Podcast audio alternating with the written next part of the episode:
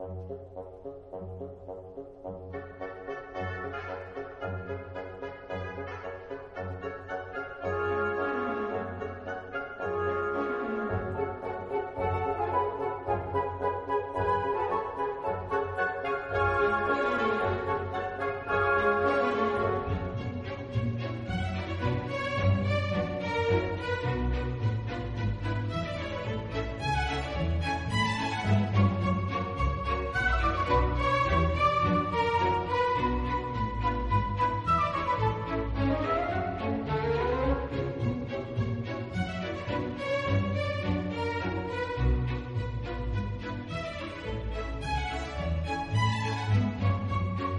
Bueno, pues buenas tardes, noches, días a todos. Bienvenidos al programa especial del duodécimo aniversario del Clan LAN.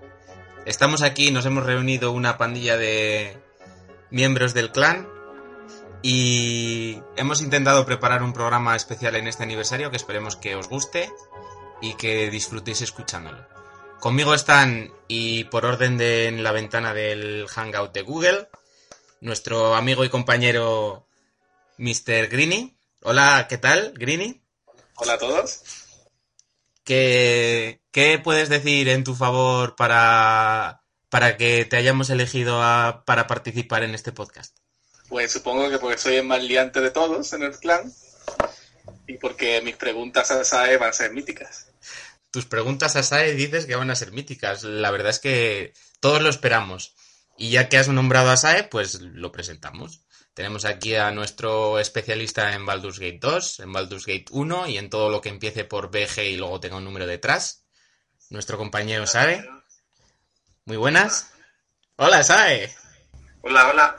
Bien. Queda broma. ¿eh? hola a todo Bueno, pues muy bien. Tenemos aquí a Sae que es muy tímido, no quiere hablar mucho. Aunque por muy tímido que seas, luego te va a tocar hablar. O sea que tenemos ahí a otro participante que se nos mete por, por debajo de la conversación. Es otro miembro del Dream Team. Es un usuario de los más míticos del clan. Seguro que todos los conoceréis. Se llama Sung. Hola Sung, ¿qué tal? Hola, hola, buenas. Yo he venido aquí a hablar de WinZip.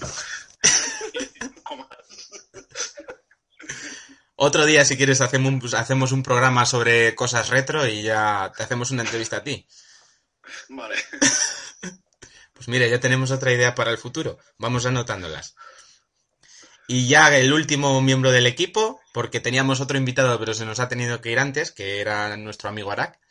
Pues tenemos aquí con nosotros a Dark Padawan, que también es uno de los miembros más míticos, tiene uno de los avatares más, para mi gusto, preciosos de todo el clan. Y también, pues, viene a, a iluminarnos a todos con su sabiduría videojueguil. Muy buenas. Dark, ¿qué tal? Muy, muy buenas tardes, caballeros. Eh, no es un. El avatar no es un dibujito, es una representación bastante exacta, quiero decir. O sea que es como si te estuvieras mirando un espejo y te hicieras una foto, como las jovencillas del sí. Barriga cervecera incluida. bueno, pues nada, ya que estamos todos aquí, yo no sé si.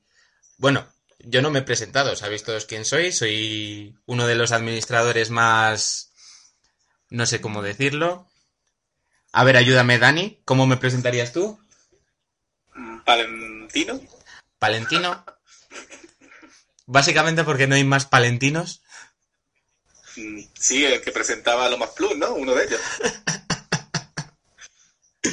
Bien, yo soy Jesús y voy a moderar un poquito también, o voy a intentarlo, un poquito este podcast, a ver lo que sale. Yo no sé si queréis ir contando un poquito cómo, cómo os iniciasteis en estos procelosos océanos de lo que es el clan. No sé si queréis contarles a nuestros oyentes cómo descubristeis el clan, cómo os sentisteis atraídos por él y por qué seguís todavía pululando por aquí. Por ejemplo, vamos a empezar por Sung, que es el más viejo del lugar, seguramente. Pues la verdad es que sí, llevo ya bastantes años. Y bueno, eh, al principio supongo que como la mayoría de la gente que entró al principio de todo, pues era por, buscando cosas de, de Baldur's Gate. Y, y bueno, me fui metiendo en tema de mods y todo este tema. Y, y desde entonces pues aquí estamos. dando guerrilla. Eh, sí, de- una de las cosas que más me han ido llamando atención de la seguir aquí en The Land es precisamente eso, el, el tema de la gente, conocer gente, a veces también tener conversaciones divertidas e interesantes y, y creo que eso es el- lo que hace que, la- que- que los usuarios continúen en The Land. Sobre todo compartir gustos, ¿verdad? Sí, sí. La verdad es que hoy en día no es, no es sencillo encontrar a gente que, que tenga, que comparta nuestros gustos, que le gusten los tipos de juego que nos gustan a nosotros. Sobre todo a ti, Sun, que eres uno de los que tiene los currículums de videojuegos más largos, extensos y, y completos. Porque abarcas Sí. un montón de, un montón de subgéneros dentro de lo que es el, el rol, los RPGs. Sí, bueno, pero también es interesante no, no compartirlo y tener también conversaciones encontradas, como por ejemplo con, con Dark Padawan y este tipo de gente. Como tendremos después, ¿verdad? Claro, Muy bien, muchas gracias, Sun. Vamos a ver si nos cuenta Dani ahora cómo es su, su experiencia en The LAN, cómo llegó al clan. ¿Quién es Dani? Dani Grini, Ah, gracias. cómo llegó al clan, por qué nos descubrió, por qué se ha quedado sabiendo que no hay dulces en el clan. Yo no sé qué hacen The LAN sabiendo que no hay dulces. Bueno, la verdad que lo de por qué me quedo difícil, no lo sé ni yo. Pero por qué llegué buscando mods del Morrowind, un mítico Tony Kipper me estuvo informando y dije, bueno, aquí hay gente un poco rara, pero son justo mi tipo. sí, me gustan ser los hombres, claro, que no es el caso. ¿Seguro? Así, bueno, no, no puedo asegurarlo 100%, pero bueno, ahí queda. Bien, bien, perfecto. O sea que tú vin- viniste buscando mods y información sobre Morrowind. Exacto, eh, lo descubrí bastante tarde, de hecho como medio año antes de salir el Oblivion y ya me quedé enganchado con el Oblivion y adelante. Pero... ¿Oblivion existe? Mm, Yo intento olvidarlo. Ah, Es como el Diablo 1, el Diablo 2 y el Diablo 3. ya me parece a mí. Bueno, lo del diablo es más entendible, pero Oblivion, por favor. Sí, sí, pero bueno, por eso hice tantos mods, a ver si podía arreglar el desajuste ese, pero bueno, Bien, no bien. es posible. Pero Además- que hay, hay Perdón. un dato que, que se ha olvidado, que es que él vino por Tony Keeper, ¿no? Sí, sí. Lo, lo he dicho así como de tapadillo, pero aquí no, no he sabido leerlo entre líneas en sus bandas, pero Sí, bueno. Tony aquí- Keeper es realmente uno de los más viejos también del lugar. eh, uno de los, bueno, en este caso es el experto en todo lo que era eh, cuestiones y asuntos de Morrowind. Y bueno, por desgracia, pues hace ya mucho tiempo que no se pasa y no sabemos de él. Pero bueno, los más viejos del lugar que nos estén escuchando ahora lo reconocerán seguro y se acordarán de él. Y de su magnífico también avatar de Dungeon Keeper. De hecho, yo nunca he visto a Jesús Gandalf y a Tony Keeper juntos. No sé si es como Clark Kent y Superman, no sé si... Pues se ha dado la ocasión, se ha dado la ocasión, te lo puedo asegurar.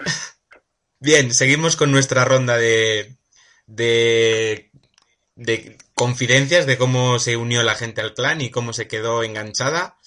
Y ahora le toca el turno pues a nuestro amigo Dark, nuestro amigo Dark Padawan, que nos cuenta, a ver si nos cuenta cómo llegó, a cómo descubrió el clan, por qué se quedó, qué es lo que más le gusta, lo que menos, lo que quiera nos puede contar.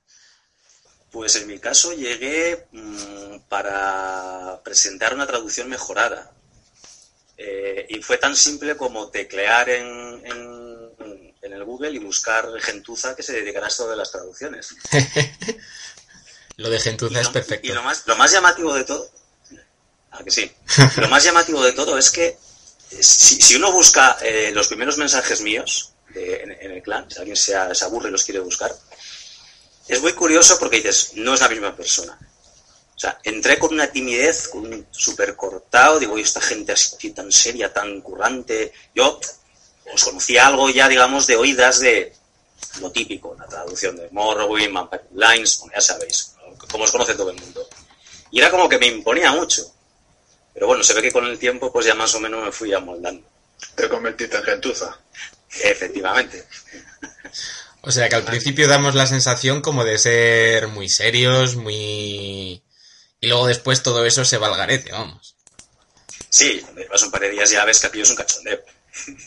Hombre, que, es- que al fin y al cabo es lo que se pretende. fuera- claro, la, la- la imagen desde fuera es, eh, ahora sí hablando muy en serio, es de, de una página, pues, pues eso, ¿no? muy seria, de, de gente que, pues que se dedica a hacer pues, traducciones, mods y una serie de historias y, y bueno, pues como que cierto nivel, ¿no? No sé si me explico.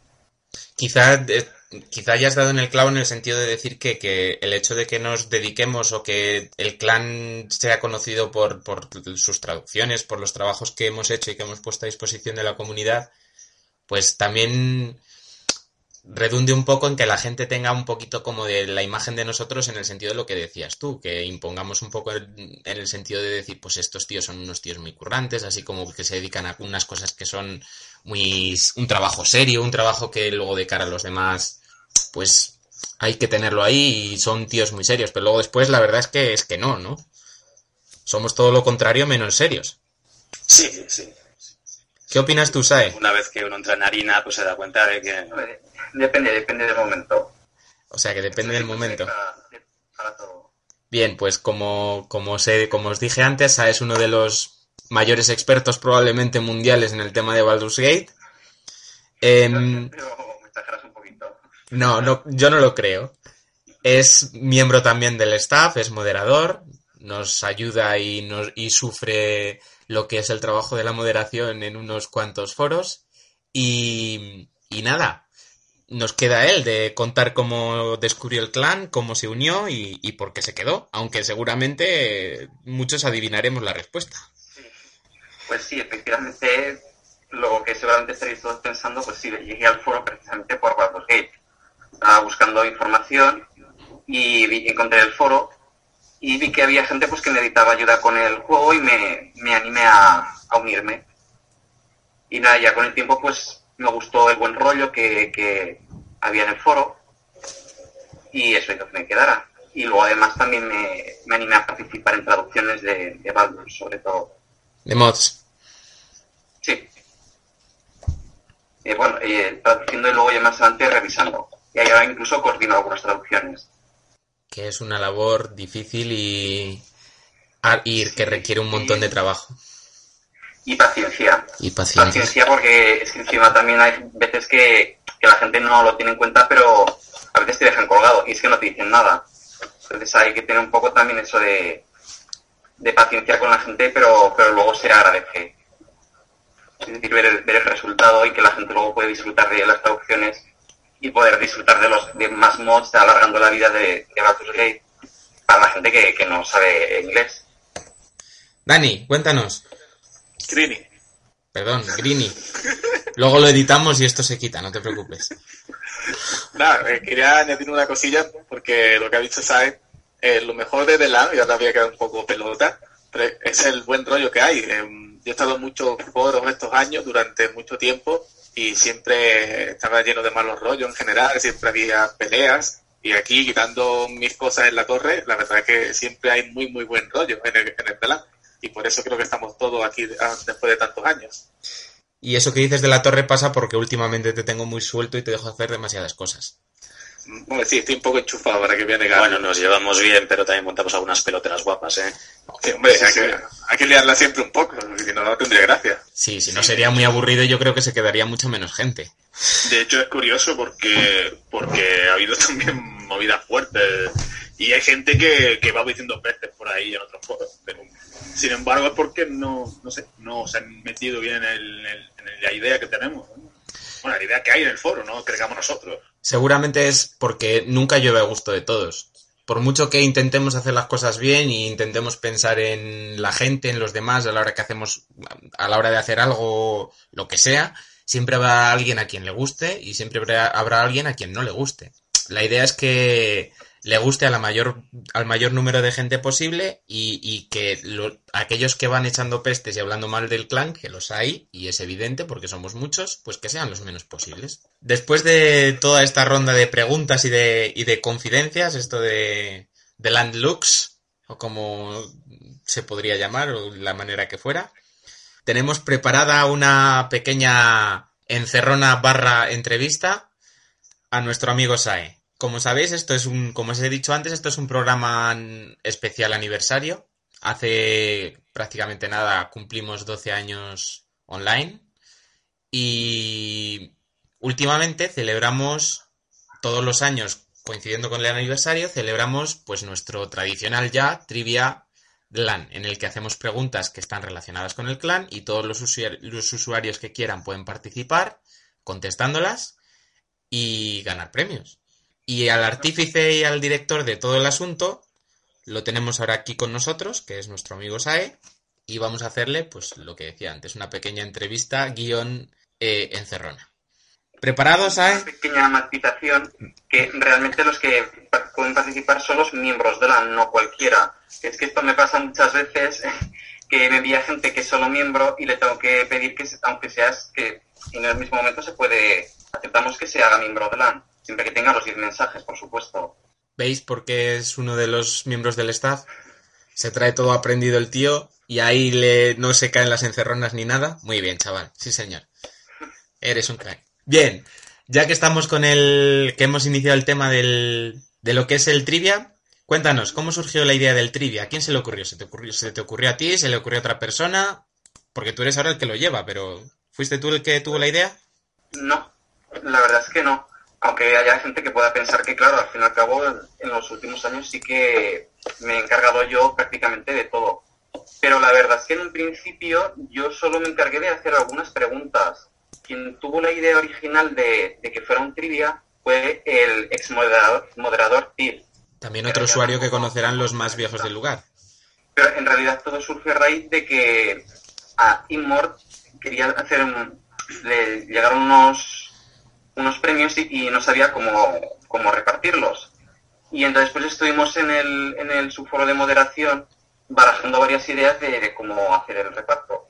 Y entonces fue Tir quien se le ocurrió la idea de pues podríamos hacer un trivia y entonces el que tenga más respuestas acertadas pues lleve los premios. Y ahí empezó todo. O sea que la cosa surgió por unos premios que no sabíamos cómo repartir. Perfecto.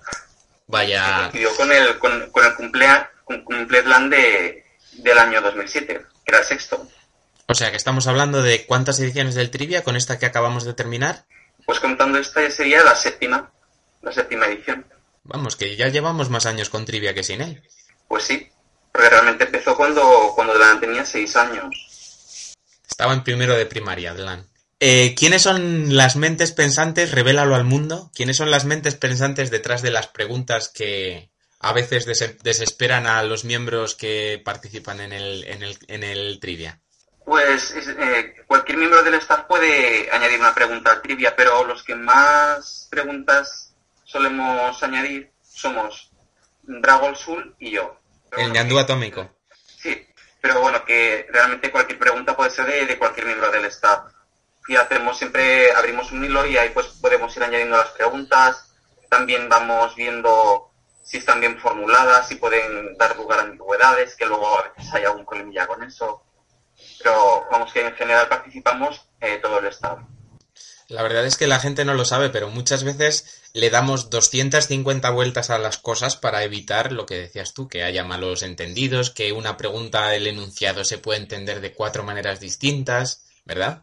Pues sí, y aún así hay veces que, que después de revisarlas varias veces puede dar lugar a alguna ambigüedad. Porque claro, y eso que lo, lo vemos varias personas, pero, pero igual no caemos en algo que igual otra persona sí.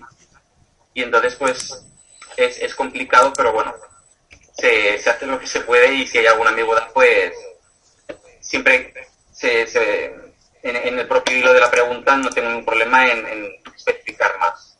Intentar evitar que haya ambigüedades. Efectivamente. Es decir, que es que luego también hay mucha gente que dice, sí, que es que huele pregunta trampa. No, normalmente no hacemos preguntas trampa, buscamos algo específico y no, no lo hacemos buscando dándole la vuelta a la tortilla ni nada. Muy bien.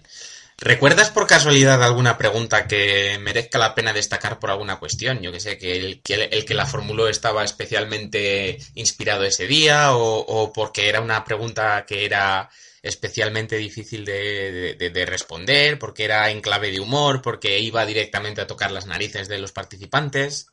No sé.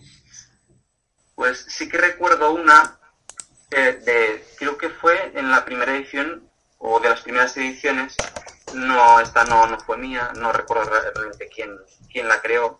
y no es que tampoco fuera ni por tocar las narices ni nada, pero sí que me gustó porque por un lado era, era emblemática del foro y, además también era bastante difícil.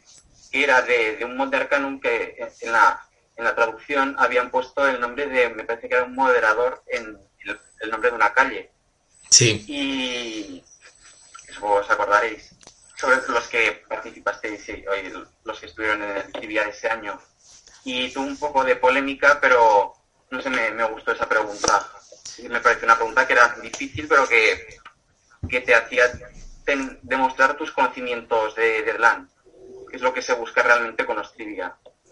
Por cierto, era un moderador también muy mítico, uno de los míticos míticos de toda la vida, que también hace bastante tiempo que no vemos.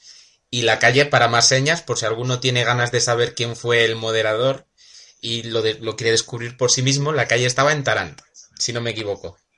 Lo interesante de esa pregunta es que no, no la encuentras buscando en el foro, que al menos te, te incentiva a buscar más allá.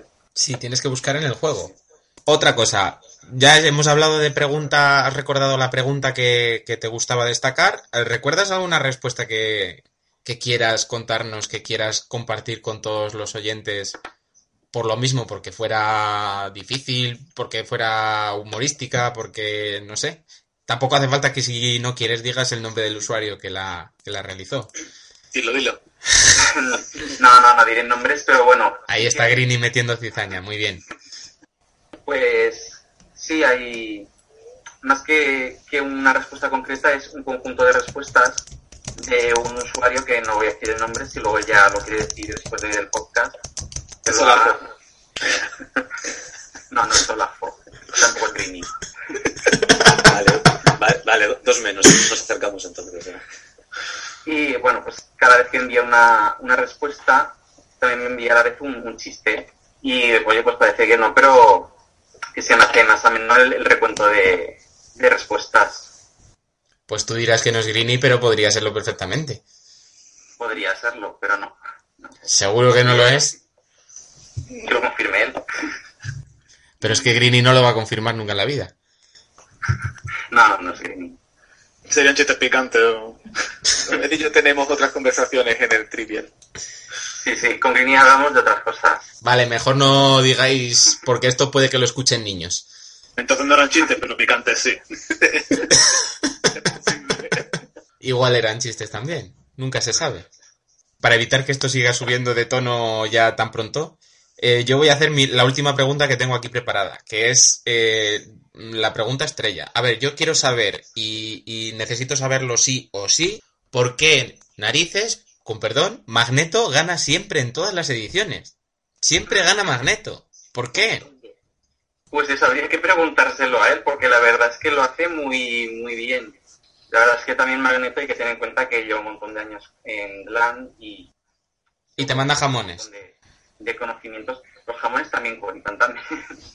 pero sí, pero la verdad es que las respuestas, vamos, yo por lo que veo cuando él me envía los mensajes, se lo debe currar un montón y eso claro, luego se valora y siempre queda entre, entre los primeros. Yo también, eh, antes de dar paso a, a, los demás a ver si te quieren hacer alguna pregunta, ¿sabes? Yo, en la parte de la, en la pregunta que te he hecho de si hay alguna pregunta que sea que, a destacar especialmente por, por, graciosa o por humorística o por tocapelotas directamente, pues yo quería contar la historia que, bueno, o mejor podía pedirle al protagonista que la cuente él, lo que pasó este año con una de las preguntas y, y, qué fue lo que tuvo que hacer para buscar la respuesta y, y si la encontró o no. Eh, Greeny, por favor. Dígamelo. Em, ¿Te acuerdas de esa anécdota tan simpática que te ocurrió en el trivial de este año? Y bueno, nada, cuenta, cuenta, cuéntala tú y que nuestros oyentes la puedan conocer. No me, no me acuerdo. ¿No te acuerdas? bueno, es, posible, es posible, no, no seguro. Que... No digas nombres de usuario tampoco, Greeny, no digas nombres de usuario de quien lo hizo ni nada. Tú cuéntala ah, sola. Pues es posible que alguien que no era yo leyese las 131 páginas enteritas del hilo de quiero ser miembro de LAN para buscar una respuesta y después de leerla y ver que no, no existe la respuesta en ese sitio. O si existía no la vi, lo cual es peor todavía, claro. ¿No sería por casualidad Inerg el que fue el que leyó todas las páginas del hilo de cómo hacerse miembro? Es posible. Es posible. Pero en hechos reales, ¿no? sí, pero vamos, que ahora me tendría que decir ¿sabes si estaba ahí la respuesta? ¿Sabe? Pero no leíste el hilo de respuestas de, de trivia. Ahí estaba explicado todo. Estaba Ah, el hilo de Hola, soy nuevo. Tío.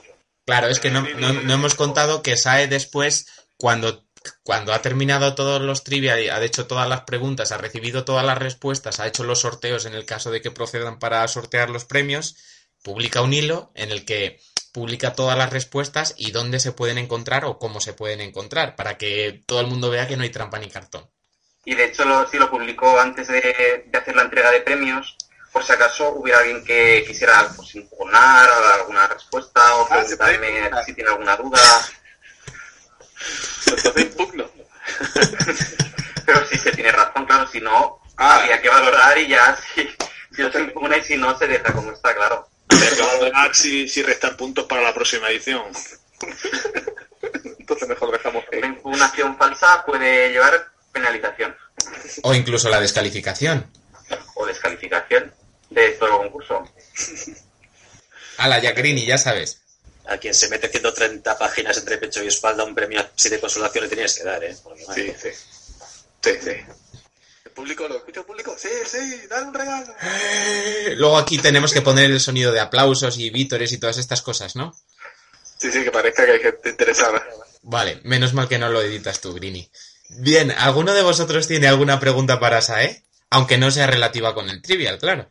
Yo le voy a preguntar una cosita, ya que, ya, ya que estamos. Dar, venga, Bueno, dale. primer- primero le voy a comentar que yo no, no- nunca he participado en el, en el trivial, básicamente porque me da vergüenza no acertar ni una. Así una pregunta distinta, por, por salir un poco del tema del, del trivial, pues como él, pues de Baldur's un poquito sabe, pues más que nada preguntarle si mañana dijesen, oye, que vamos a hacer el, el 3, ¿qué haría? ¿Saltaría de alegría? ¿Pensaría en ahorcar a alguien? ¿Cuál sería la reacción? Pues mi reacción sería estar muy preocupado. Porque claro, mm, tampoco quiero dar por hecho que van a sacar un mal juego. Tendría que verlo antes y valorarlo.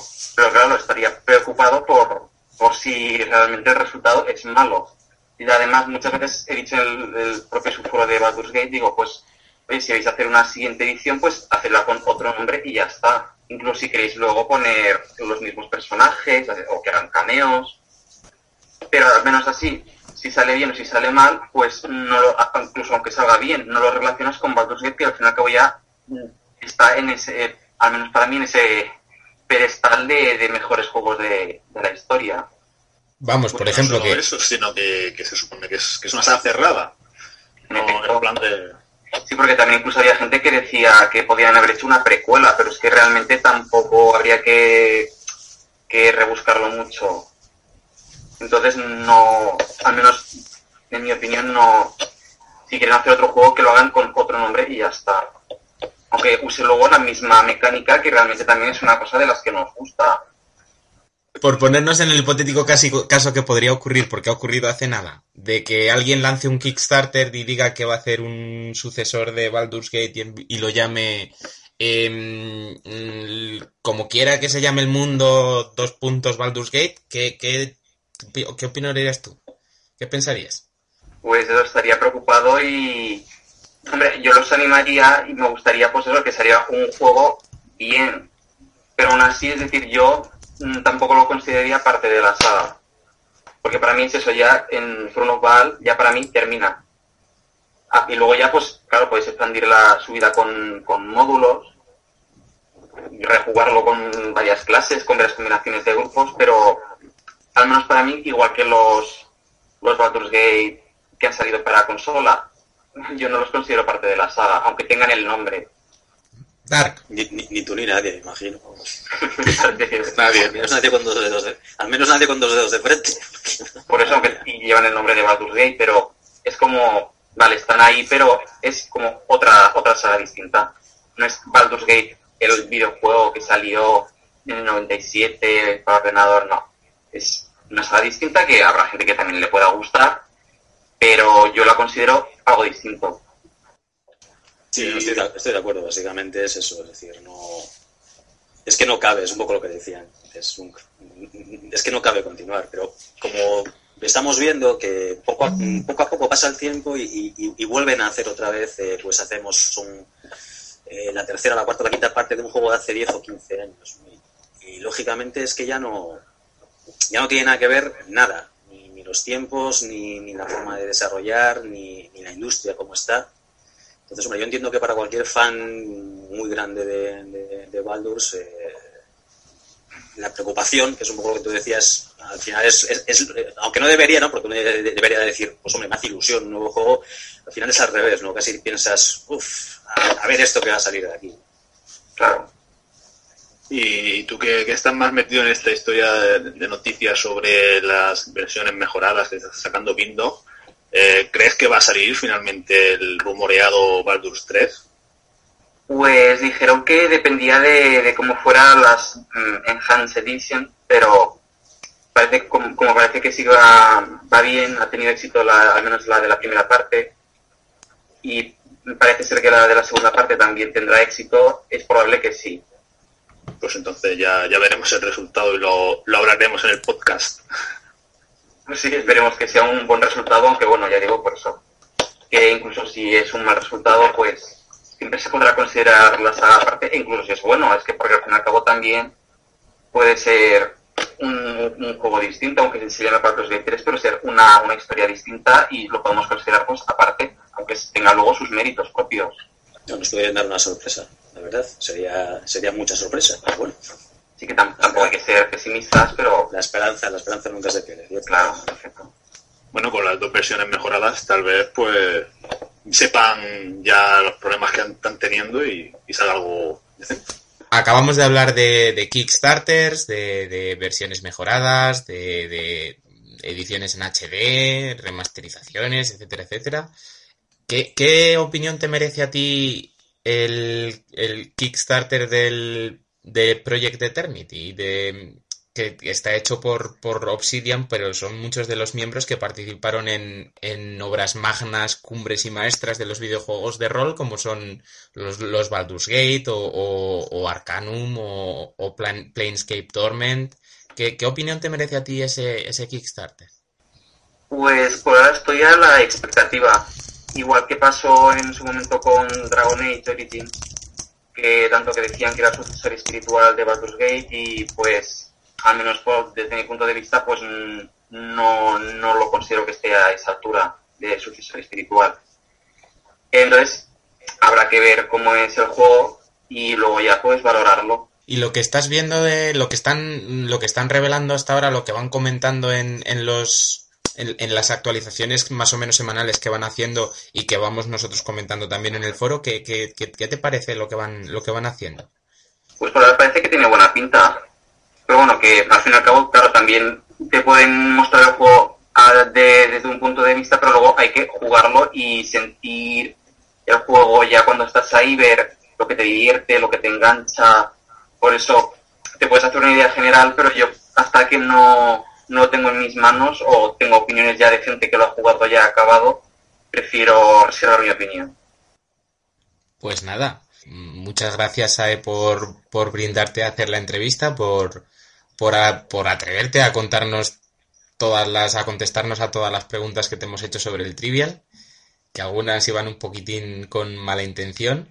Y, y luego nada, la conversación que ha derivado después hablando de, de Baldur's Gate y de, y de los juegos de rol, etcétera, etcétera, que es realmente lo que nos gusta, pues, pues yo creo que ha sido muy interesante, que, que hemos vertido aquí todos opiniones bastante interesantes sobre, sobre el tema de Baldur's Gate de, y de las, de las reediciones de los juegos.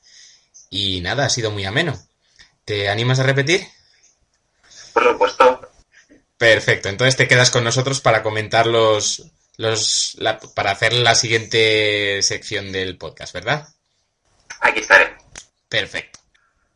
Bien, y ahora para celebrar, para continuar con nuestro podcast de especial duodécimo aniversario, habíamos pensado eh, revelar a todos los oyentes y miembros probablemente o no de Clan Lan cuáles son los, los juegos que, que hemos jugado durante nuestra etapa en, en el clan y que nos, que nos han marcado de alguna manera. Y por qué no, pues mm, dar nuestra opinión sobre los juegos que les gustan a los demás. Porque claro, mm, no siempre vamos a estar de acuerdo en todo. Compartimos gustos, pero no. pero siempre hay un límite para todo. Y, y claro, a mí puede que me guste Fahrenheit, pero a Dark seguramente Ya empezamos. le gusta también, ¿o no? No, no es así. Probablemente la mejor aventura gráfica de todos los tiempos. No me quedo corto. De hecho, si tuviera que matar a alguien a golpes con una aventura gráfica, sería con esa. Ese comentario destila sarcasmo y ironía, ¿o no? Pero no sé si sabes que yo el cariño que tengo por el gabacho ese es una cosa exagerada. De hecho, el señor Cage dice que esos juegos son experiencias, así que... Es cierto, es Dice cierto. muchas cosas, sí. Es un No poco boca agua. Es así como nuestro amigo Peter Moliné. Sí, sí. sí Y más son joven. parecidos, Sí, sí, son, son- sí, son, son del mismo estilo, sí. Bien, pues nada, ya que hemos empezado, eh, Dark, te toca. ¿Cuál es tu primera elección? ¿Qué, qué, qué juego recomendarías tú a todos nuestros oyentes que, que- que deberían jugar sí o sí? Pues eh, lo que comentábamos, eh, elegimos un poco juegos en función del tiempo que llevamos en, en el clan. En mi caso llevo poco, llevo desde 2008. Y entonces he hecho una pequeña lista eh, en la que tengo que dejar a muchas cosas fuera que se me salen de, de ese año. Elegiría Dishonored. Es casi una elección obvia.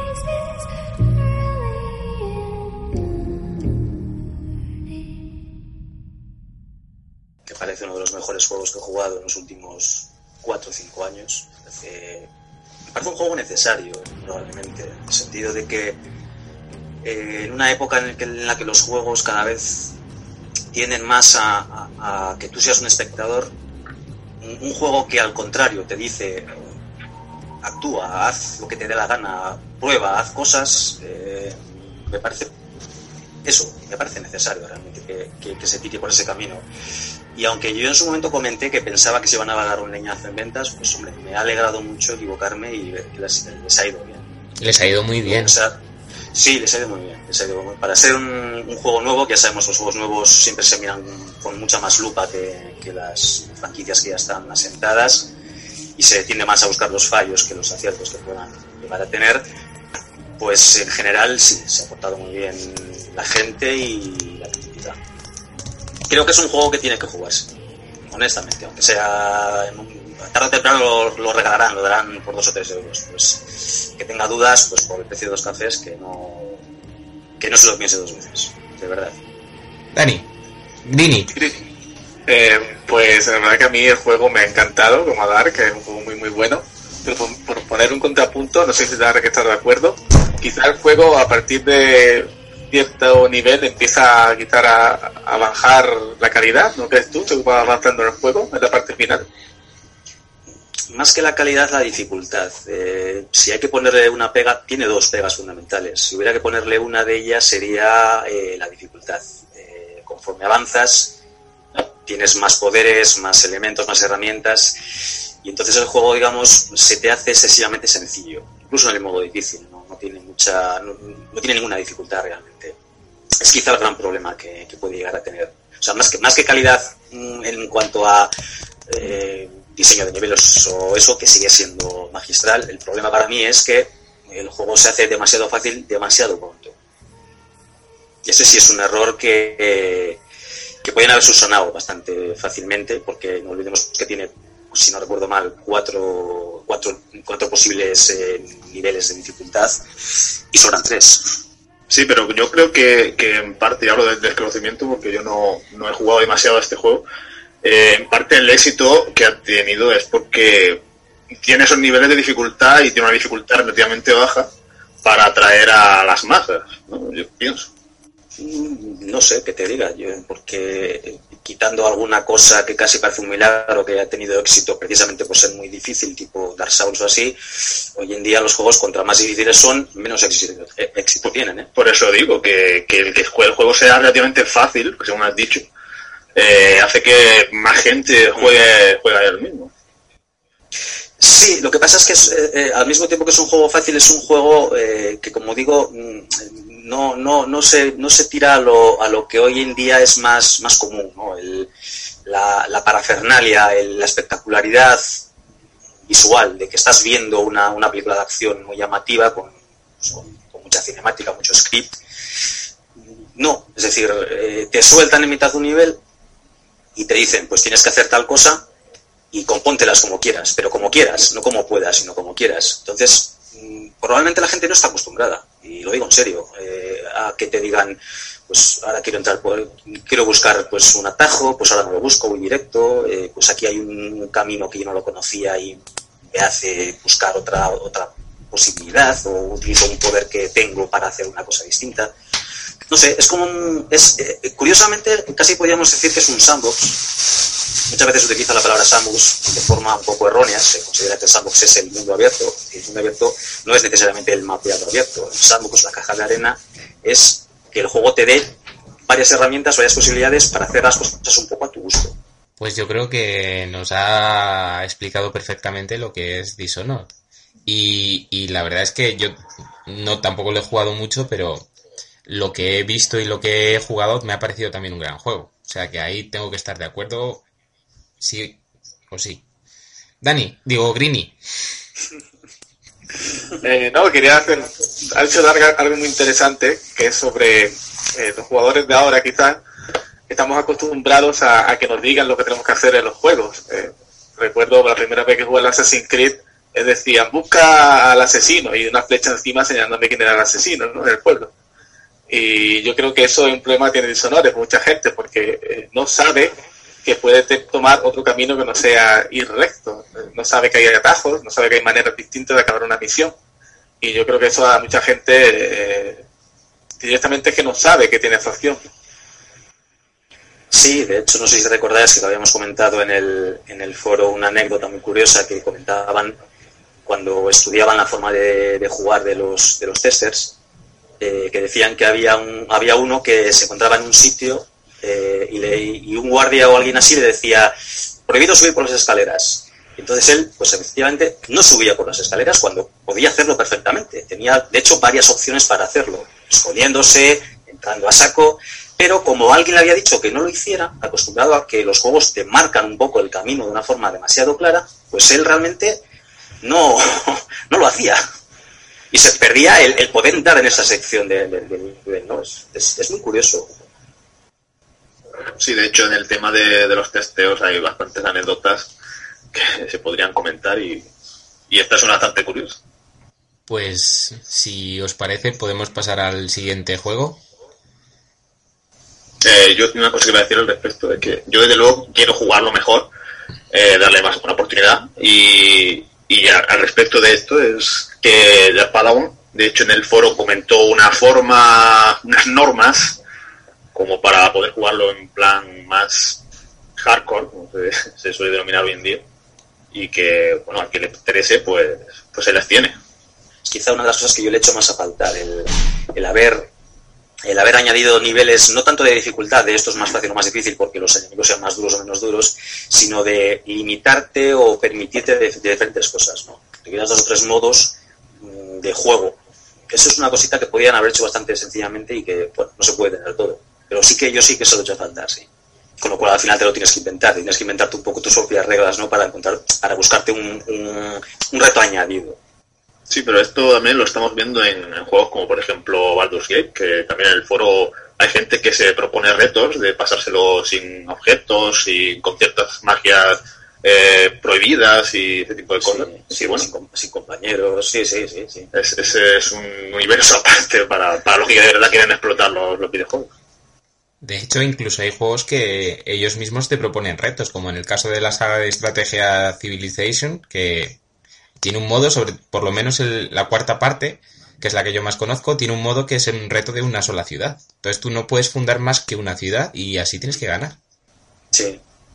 No, e incluso dentro de los de los de los shooters hay, hay juegos eh, que es que estamos hablando, por ejemplo, del primer System Shock, estamos hablando del año 94, en el que ya había varios niveles de dificultad y los niveles de dificultad no eran solamente que fuesen más fácil o más difícil, lo que decía antes, ¿no? que el enemigo, el enemigo sea más duro o menos, no, sino que los diferentes niveles de dificultad te marcaban diferentes elementos. Por ejemplo, el nivel más alto de dificultad te marcaban un tiempo máximo en el que tenías que acabar el juego o en un nivel intermedio te marcaban que los puzzles, por ejemplo, que había para abrir puertas, por ejemplo, pues que fueran más o menos complejos. O sea, mm, y, es una idea que se ha explotado muy, muy poco en el, en, el videojuego en general y es, muy, es mucho más interesante para mí que, los modos de dificultad clásicos, porque a mí que me pongan cuatro o cinco modos nunca lo he entendido. O sea, si me quieres poner uno fácil y uno difícil, lo entiendo, pero ¿para qué quiero tres o cuatro intermedios? Es no tiene ningún sentido. De hecho, esto se, se ve en, en multitud de juegos, que, Sí. que lo que te hacen es trampear el, el- el mecanismo. Claro, es que, es que el nivel de dificultad se basa básicamente en que tú haces menos daño porque el enemigo recibe, mm, tiene, tiene más fuerza. Es decir, el- eh, en la propia programación le añaden un multiplicador de, de- de resistencia. No tiene más- no- es que no tiene, no tiene otra cosa. Entonces es un poco... Y el que te, te disparen de espaldas y, te den en la cabeza y movidas de estas Sí, que... claro, claro. Son, son, son pequeños trucos, son pequeñas, pequeñas trampas, pero... Trampas. pero- sí, trampas. Al final son trampas que, que dices, bueno, si no hubiese otra forma de hacerlo, pues vale, se podían llegar a entender. Pero, sin embargo, pues como digo, los, eh, hay juegos que sí han buscado eh, elementos y retos añadidos a, eh, a- añadidos. O sea, que no solamente lo que eh, se refería a Jesús, no solamente pues, juegos de estrategia o juegos en los que, digamos, de por sí pues es más lógico o más fácil de meter ciertos logros o ciertos elementos. Sí que me refiero a que en un shooter mismo puedes perfectamente incluirle unos niveles de dificultad eh, muchísimo más interesantes. No se El problema- y no se hace. Y el problema también es que cada vez que cada vez más los juegos son tan negocio y tan se, se ven desde, este punto de vista que va a ser más difícil ver estos, niveles de dificultad currados porque las empresas lo que quieren es sacar los juegos cuanto antes y poner los niveles de dificultad en plan así fácil. Sí, sí, sobre todo quieren que la gente juegue un juego, lo acabe rápido y compre el siguiente. Eso, eso está claro, se nota, se nota mucho además. Aunque sí que es cierto que luego, bueno, pues pasan cosas como estas, ¿no? Pues como Dark Souls, por ejemplo, que, bueno, pues sorprendentemente un juego que es, eh, quizá para mí, hasta injustamente difícil y tiene mucho éxito. Con lo cual, a veces, pues, te- la, la propia gente también te sorprende. Yo creo que muchas veces eh, la propia industria mm, tiene en cuenta cosas eh, que no son reales. Sí, Y, la gente a veces demanda cosas que no, que, que- que- que no se las están dando. realmente. y lo, estamos, lo estamos viendo con los Kickstarters. Sí, pero yo creo, hablando en particular del caso de Dark Souls, yo creo que lo que más vende de Dark Souls es el hecho de que va, va a contracorriente, totalmente. Es lo que estabais comentando vosotros dos ahora. Que el, el- el- lo que es la tendencia en los videojuegos actuales es que se los pase mi sobrina de cuatro años. Y, y un juego que te lo venden como diciendo esto es el juego más difícil de la historia, vas a morir 257 millones de veces. Ese juego mm, destaca sobre el resto precisamente por el hecho de que te lo venden y realmente lo es un juego como un juego difícil. Sí, es, a mí me sorprendió mucho, realmente lo digo, que, que- yo no me, no, no- no me lo esperaba que mm, pudiera llegar a tener este éxito, porque hay otros juegos difíciles, muy difíciles, y que evidentemente venden dos copias, porque nadie los quiere. Probablemente también pasa un poco lo que decía yo antes, que, es que a las, propias, a las propias compañías en general les interesa, yo creo que hay mucha saturación de juegos. Eh, es que entras cualquier día en, en Steam o en cualquier página y te encuentras con, con 20 juegos en oferta, 5 lanzamientos mensuales nuevos, es una locura. Entonces, claro, juegos muy largos en general no les interesa. Hombre, en algunos casos sí, pero en general yo creo que las propias compañías quieren una media de 8, 10, 12 horas, te lo acabas y te lo acabas pronto y tiran millas. Porque saben que la mayoría también de la gente, en realidad, muy poca gente juega dos veces a un juego. Cosa que a mí, por ejemplo, me llama la atención, porque yo juego no dos, tres, cuatro, cinco, hasta 20 veces a algunos juegos. Pero sí que es verdad que no se suele hacer. Se suele jugar una partida, acabas, te lo quitas de delante y te olvidas, ¿no? Entonces, claro, un poco, o, ellos piensan que se hace así. Entonces, un poco una cosa por la otra. Al final nos encontramos con juegos cortos y fáciles. Por eso cuando sale uno de estos así más complejos, pues hombre, se agradece que, se agradece que existan, que tengan éxito, porque es un poco, son un poco lo que pueden hacer que la industria un poco también un poquito cambie, ¿no? Que vea a los jugadores pues, que quieren otras cosas. Y en lo que comentáis del Kickstarter, pues bueno, ya, a mí- ya es, es, una, es un movimiento muy claro, un llamamiento a la industria de decir, mira, hay un, hay un mercado, hay un mercado bastante amplio que están demandando otra serie de juegos. Y a mí me ilusiona mucho lo- todo, lo que está sucediendo en torno a, a Kickstarter. Realmente me, me está gustando mucho lo que está sucediendo. Luego veremos los resultados, pero en principio me parece muy, muy bien. Claro, el problema que hay que, que yo le veo a Kickstarter ahora mismo es que realmente ahora mismo mm, tampoco hemos visto nada tangible. Yo creo que el ejemplo más, más que podemos poner más, más representativo es la consola esta Ouya, que recaudó más de 9 millones de dólares, todo el mundo estaba esperándola con todo el ansia y luego resulta que ahora cuando la han probado mm, tiene unos cuantos fallos, pero gordos, gordos y que afectan bastante a la jugabilidad y que mucha gente que la tiene la, la, la está vendiendo y, y, y está despotricando porque no es lo que, lo que parecía que era. Entonces, Sí, hombre, en- en- lo, lo que parecía, hombre, en temas de hardware es complicado. A nivel de Claro. juegos, por ejemplo, la mayoría no han salido porque, bueno, no han tenido tiempo de salir, o casi todos prácticamente. Yo ahora mismo que recuerdo ahora mismo, creo que el único así que ha podido salir ha sido, como es episódico, eh, Commission. Me parece que, que hay dos episodios, creo que está, el tercero por salir, va a salir justamente ahora. Mm. Es, una, es una aventura gráfica. Eh, aún no han salido realmente los juegos como para poder decir, pero probablemente vaya a pasar, ¿eh? o sea, no nos engañemos, va a haber juegos eh, más o menos apoyados que no van a dar la talla, seguramente, o sea, eso no nos engañemos. Pero bueno, mm, juegos que está haciendo la industria pasa igual, los hay que dar la talla y los hay que no, no- que no la dan. Entonces, bueno, yo no, yo no vería eso tampoco como un problema de- del sistema este de Kickstarter realmente. Salvo que todos salieran malos, claro. Entonces ya. Pero bueno, no creo que vaya a ser el caso, mucho menos. Bueno, el tema de los videojuegos es que también es otro otro tema, no, no es exactamente lo mismo que, que una consola o algo así físico. Sí, a nivel de hardware es que, claro, eh, está- estamos hablando de que es muy, es muy fácil que haya problemas eh, más o menos graves. Hombre, yo no, yo no lo sabía, no, no, no, no lo había, no había oído el, el tema este de, de que tuviera problemas la olla esta. Pero, hombre, mm, cabe dentro de lo posible.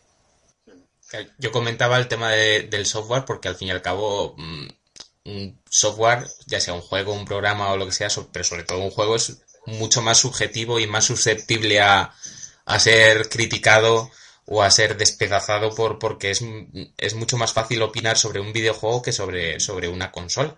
Pues la consola Sí, al fin y al cabo Pero tiene, bueno, es, es eso, es decir, mm, depende de gusto. Puede ser que a ti no te guste, pero, pero el juego puede ser bueno. Exacto, a eso iba yo.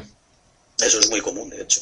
Sí, Claro. A todos nos gustan juegos malos, malos, malos como, como un pecado y juegos muy buenos. Y yo siempre lo suelo decir, es decir, un juego es bueno más o menos dentro de un cierto margen, independientemente de que a uno le guste o no, y malo también, quiero decir, y, y no pasa nada, es decir, bueno, si te gusta un juego malo, pues ni problema hay, es decir, ninguno. es que no, no te convierte, no te convierte en, en, en- en- más tonto o en peor por, porque te guste un juego. Es, que yo lo digo, yo pongo el ejemplo mucho con el cine.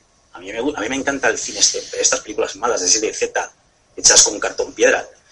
O sea, es, es una, es una cosa insana. Digo, pero ¿cómo te puede gustar semejante morralla? Bueno, pues me gusta, no sé por qué. Es decir, eh, conecta con mi cerebro. Bueno, pues no voy a defender ante nadie que esas películas sean buenas porque es que no, es que no podría. Pero bueno, es decir, lo que sí defenderé es que alguien, que alguien me diga, oye, pero es que no te pueden gustar. No, eso es distinto.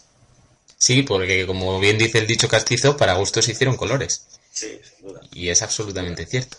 Y hablando de gustos, si os parece, mm, continuamos con nuestra elección de juegos y le damos el turno, si os parece, a Sung, que cuente cuál es el juego que más le ha marcado a él durante su larga ya estancia en, en el clan. Sung. Bueno, eh, es complicado porque la verdad que ya los que me conocéis sabéis que me, me gustan los juegos antes antiguos y, y llevo un retraso de bastantes años, pero bueno, entonces por eso mismo el juego que, que escogí eh, en primer lugar fue Vice City. Creo que fue porque, de hecho lo jugué antes que, que GTA 3 y fue porque me, me supuso un revés a todo lo que conocía en ese momento. Fue un- salto real al, al 3D, al, al sandbox, aunque sea entendido desde ese punto de vista.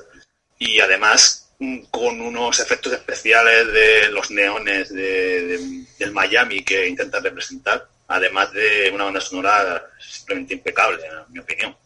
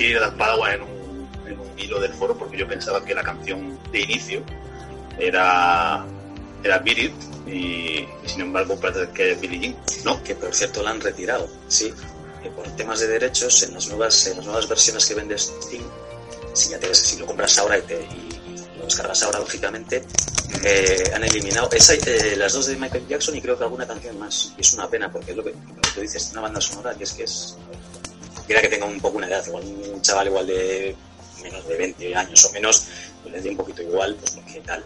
Pero gente así de más edad, es que esa banda sonora de puro 80, es que eso es una maravilla. es que es sobre todo el tema de que, de que son éxitos, ser uno contra los otros. Sí, y- sí, sí, sí, sí, no, no, exactamente. De hecho, Vice City nos enseñó a todo el mundo que la vida es una lenteja. Sí, eso suelo decir. Es así. Eso es otra, otro, otra pieza de sabiduría castiza. La vida es una lenteja. Es así. No, sí, de hecho, la, es, un, la- es un juego, es, es un- no, perdón, no, que de hecho la, la emisora de donde sale esa, ese, ese tema, que es la del el muchacho este es cubano, el, es el sí, Radio- es el- radio espantoso, ¿no? Radio Sí, Espantoso, espantoso. Que, que la verdad que es que te, te troncha, los comentarios que tiene son súper hilarantes.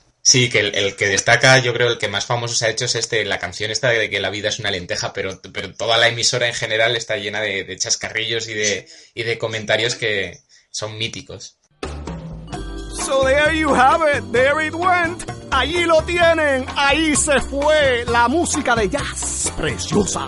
Solamente la música y ustedes piensan que yo voy a seguir hablando, hablando, hablando, hablando. Bueno, mi gente, piensen otra vez. And you think I'm gonna keep talking now, keep talking for a long time, bla, bla, bla, ne, ne, ne. Well, I'm not, que ya me callo. No, no, no, no, no tengo las ganas de hablar más. Pepe dice goodbye.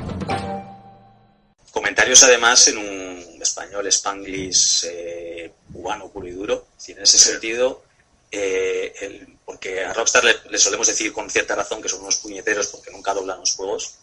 Pero claro, hay que reconocer que ellos miman, miman, miman muchísimo el tema de las voces, de los acentos. Y claro, eh, uno se, se pone a pensar, en este caso, en un jugador norteamericano inglés, que toda, toda la, la programación de Radio Espantoso la está escuchando en, en- en español. ¿verdad? O hay, de hecho, en Vice City hay personajes que hablan en spanglish. Claro.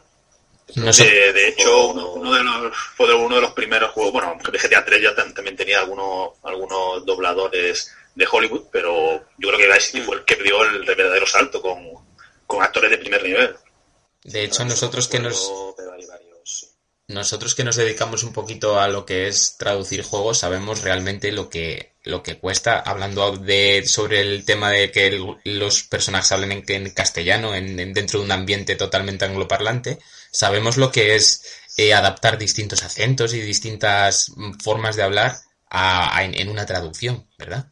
Sí, sí, de hecho, es muy complicado el tema este de, de intentar traducir a alguien que habla en español siendo nosotros españoles, porque dice, ¿cómo, cómo represento esto?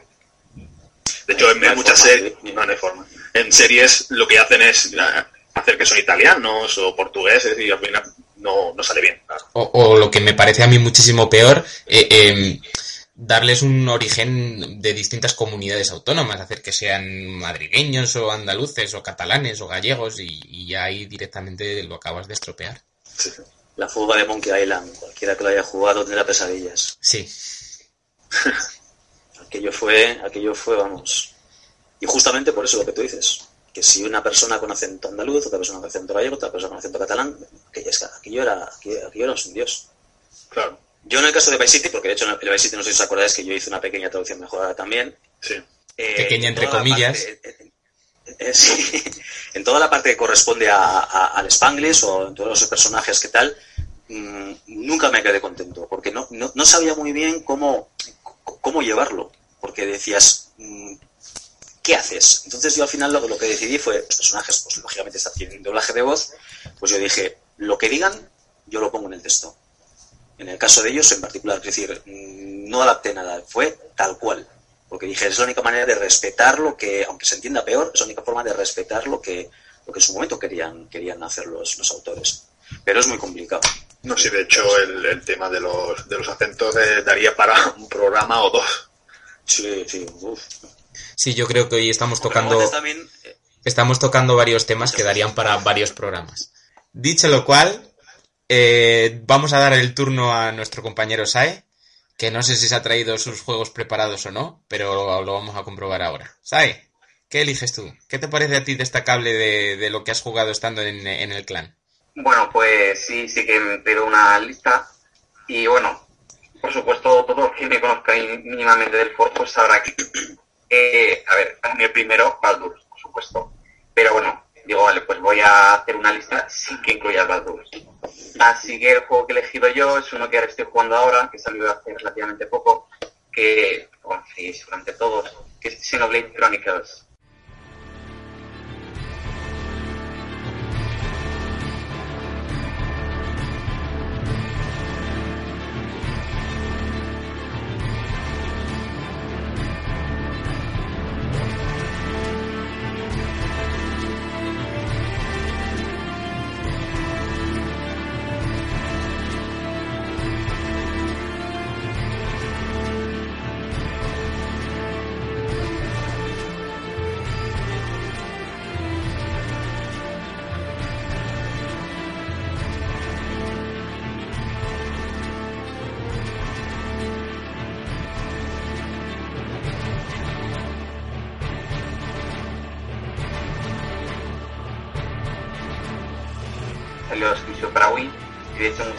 Eh, incluso pedía la leí que leía las pedía las las Wii a sus amigos para jugarlo.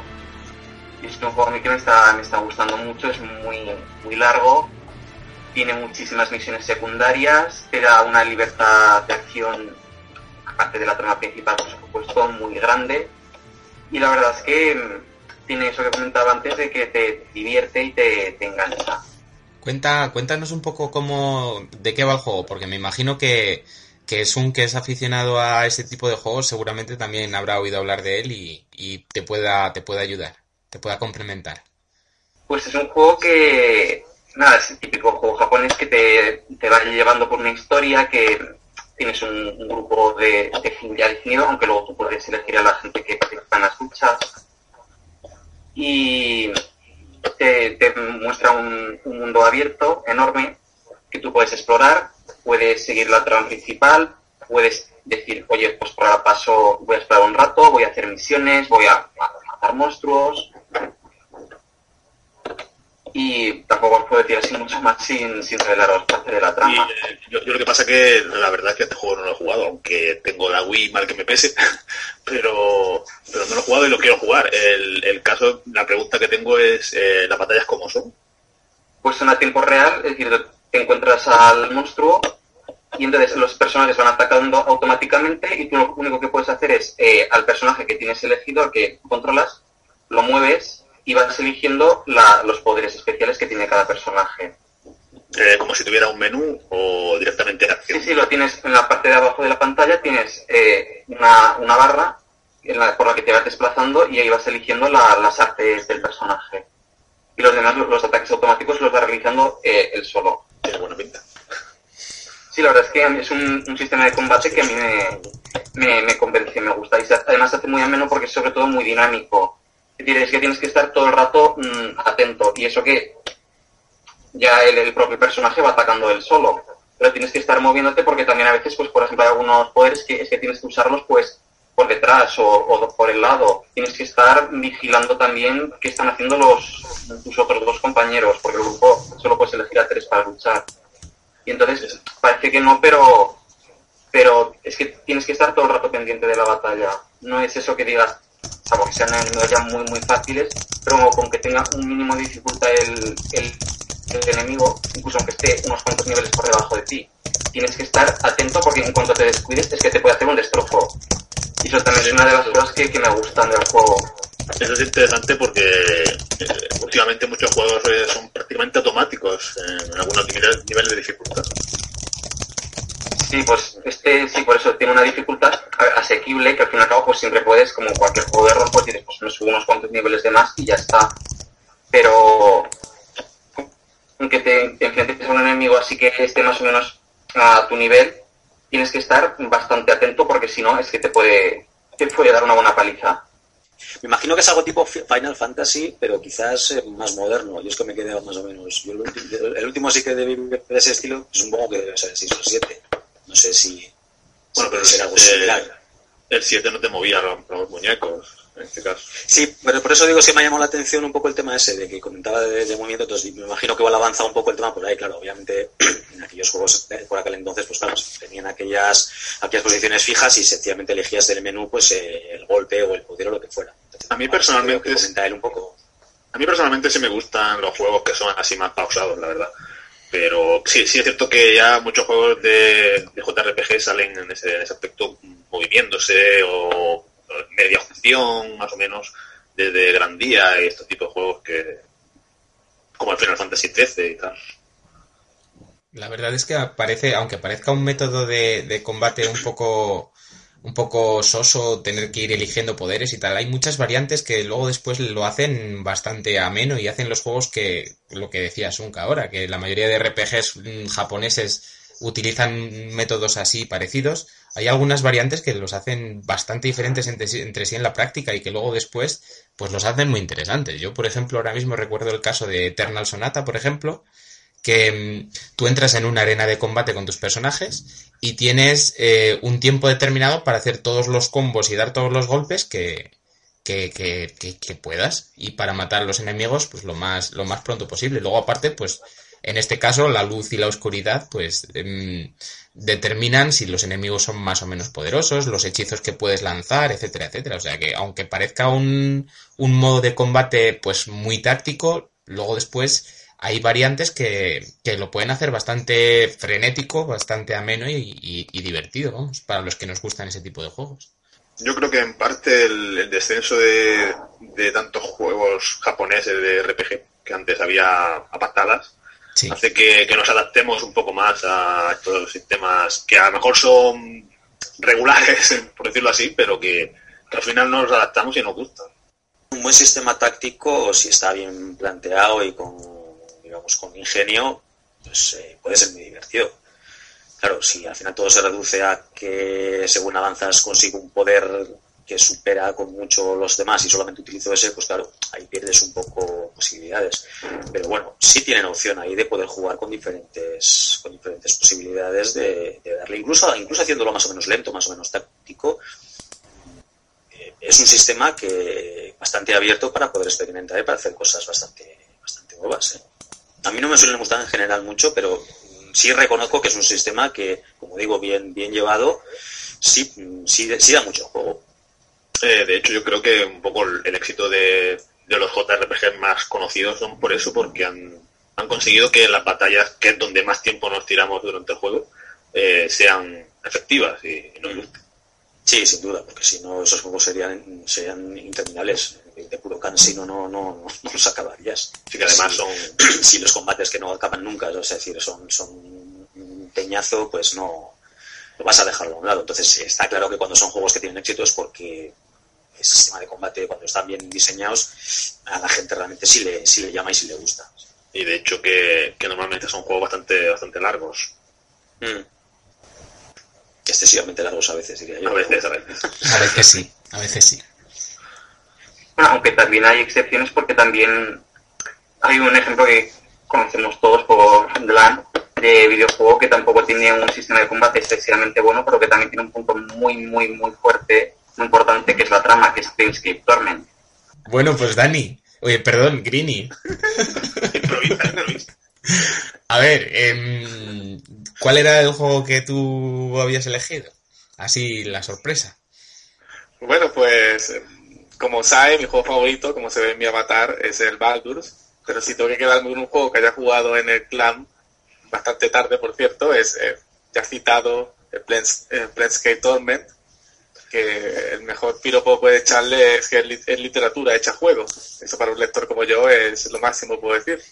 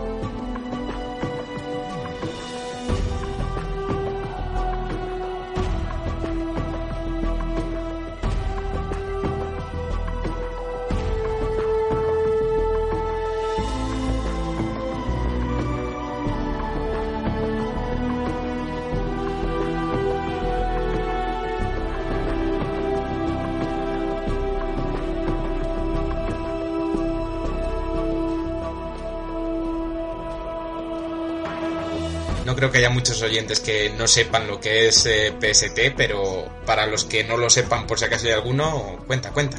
Bueno, pues el juego básicamente te pone en el lugar de- del sin nombre. Eh, Despiertas en un. No me acuerdo el nombre ahora mismo, un sitio de muchos muertos. Y- No me acuerdo, no me acuerdo cómo traducisteis. Sí, Creo que sí que, que es mortuorio. un mortuorio. Y no recuerdas nada, no sabes por qué estás allí, no sabes nada. eh, y, y la aventura básicamente te empuja a averiguar qué ha pasado contigo, porque además no puedes morir. Siempre que mueres, vuelves a la vida. Y el juego es, te empuja. Para mí lo más interesante es el misterio en saber quién eres y qué, qué pasa ahí. Eh, es uno de los pocos juegos en los que la carisma, la sabiduría, ese tipo de atributos sirven para algo y sirven para, para terminar misiones de, manera distinta al combate, que es como decía Dark, que si el combate de Isaac también, el combate del, del Torment es bastante, menos para mí, bastante, bastante malo, pero las demás virtudes hacen que sea un juego, yo creo que de los favoritos de la mayoría de los roleros, por lo menos en el clan.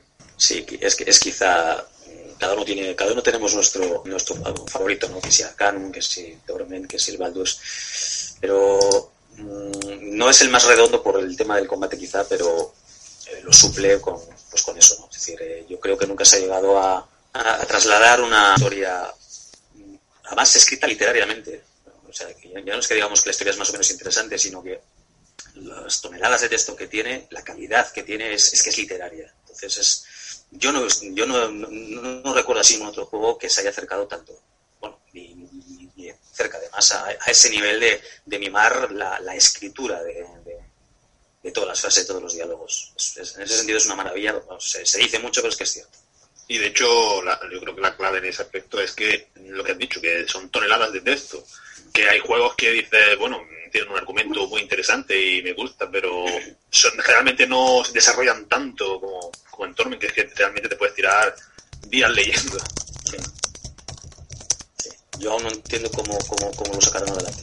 No me extraña que vendiese poco. Ahora, que convencer a alguien para que lo sacaran adelante aún, aún me parece un milagro. Y, y aún, aún siendo cuando se hizo, ¿no? porque hoy en día es, eso sería, es que sería imposible. Es que no, es que yo creo que ni conquistar. y eso que el Torment está ahí, ¿eh? el Torment, digamos, el, ¿cómo es el, cómo se llama? No me sale la- el, El Numenera. el numer- el numer- eso sí, Numenora. eso, nume- numenera, numerera, joder. Numenera, Numenera. A- aún, Numenera. aún tenemos esa- eso es aún tenemos que ver si, si el, ese punto fuerte lo van a mantener y yo aún, aún lo dudo ¿eh? Yo también lo dudo, personalmente. Puede ser que, que el argumento y el desarrollo sean Mm. buenos, pero Sí.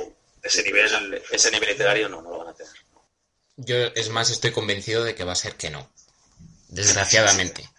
pero es que es, es prácticamente imposible de, de igualar. Y, y, y vamos, nosotros que, que hicimos una traducción, bueno, no nosotros, no sé si alguno de, de vosotros participó, yo no, pero la verdad es que la traducción, si no es la mejor, eh, mm, de todas las que ha hecho el, el clan, está, está entre las mejores. Y lo es precisamente porque el juego realmente, eh, la historia y los diálogos se prestaban a ello.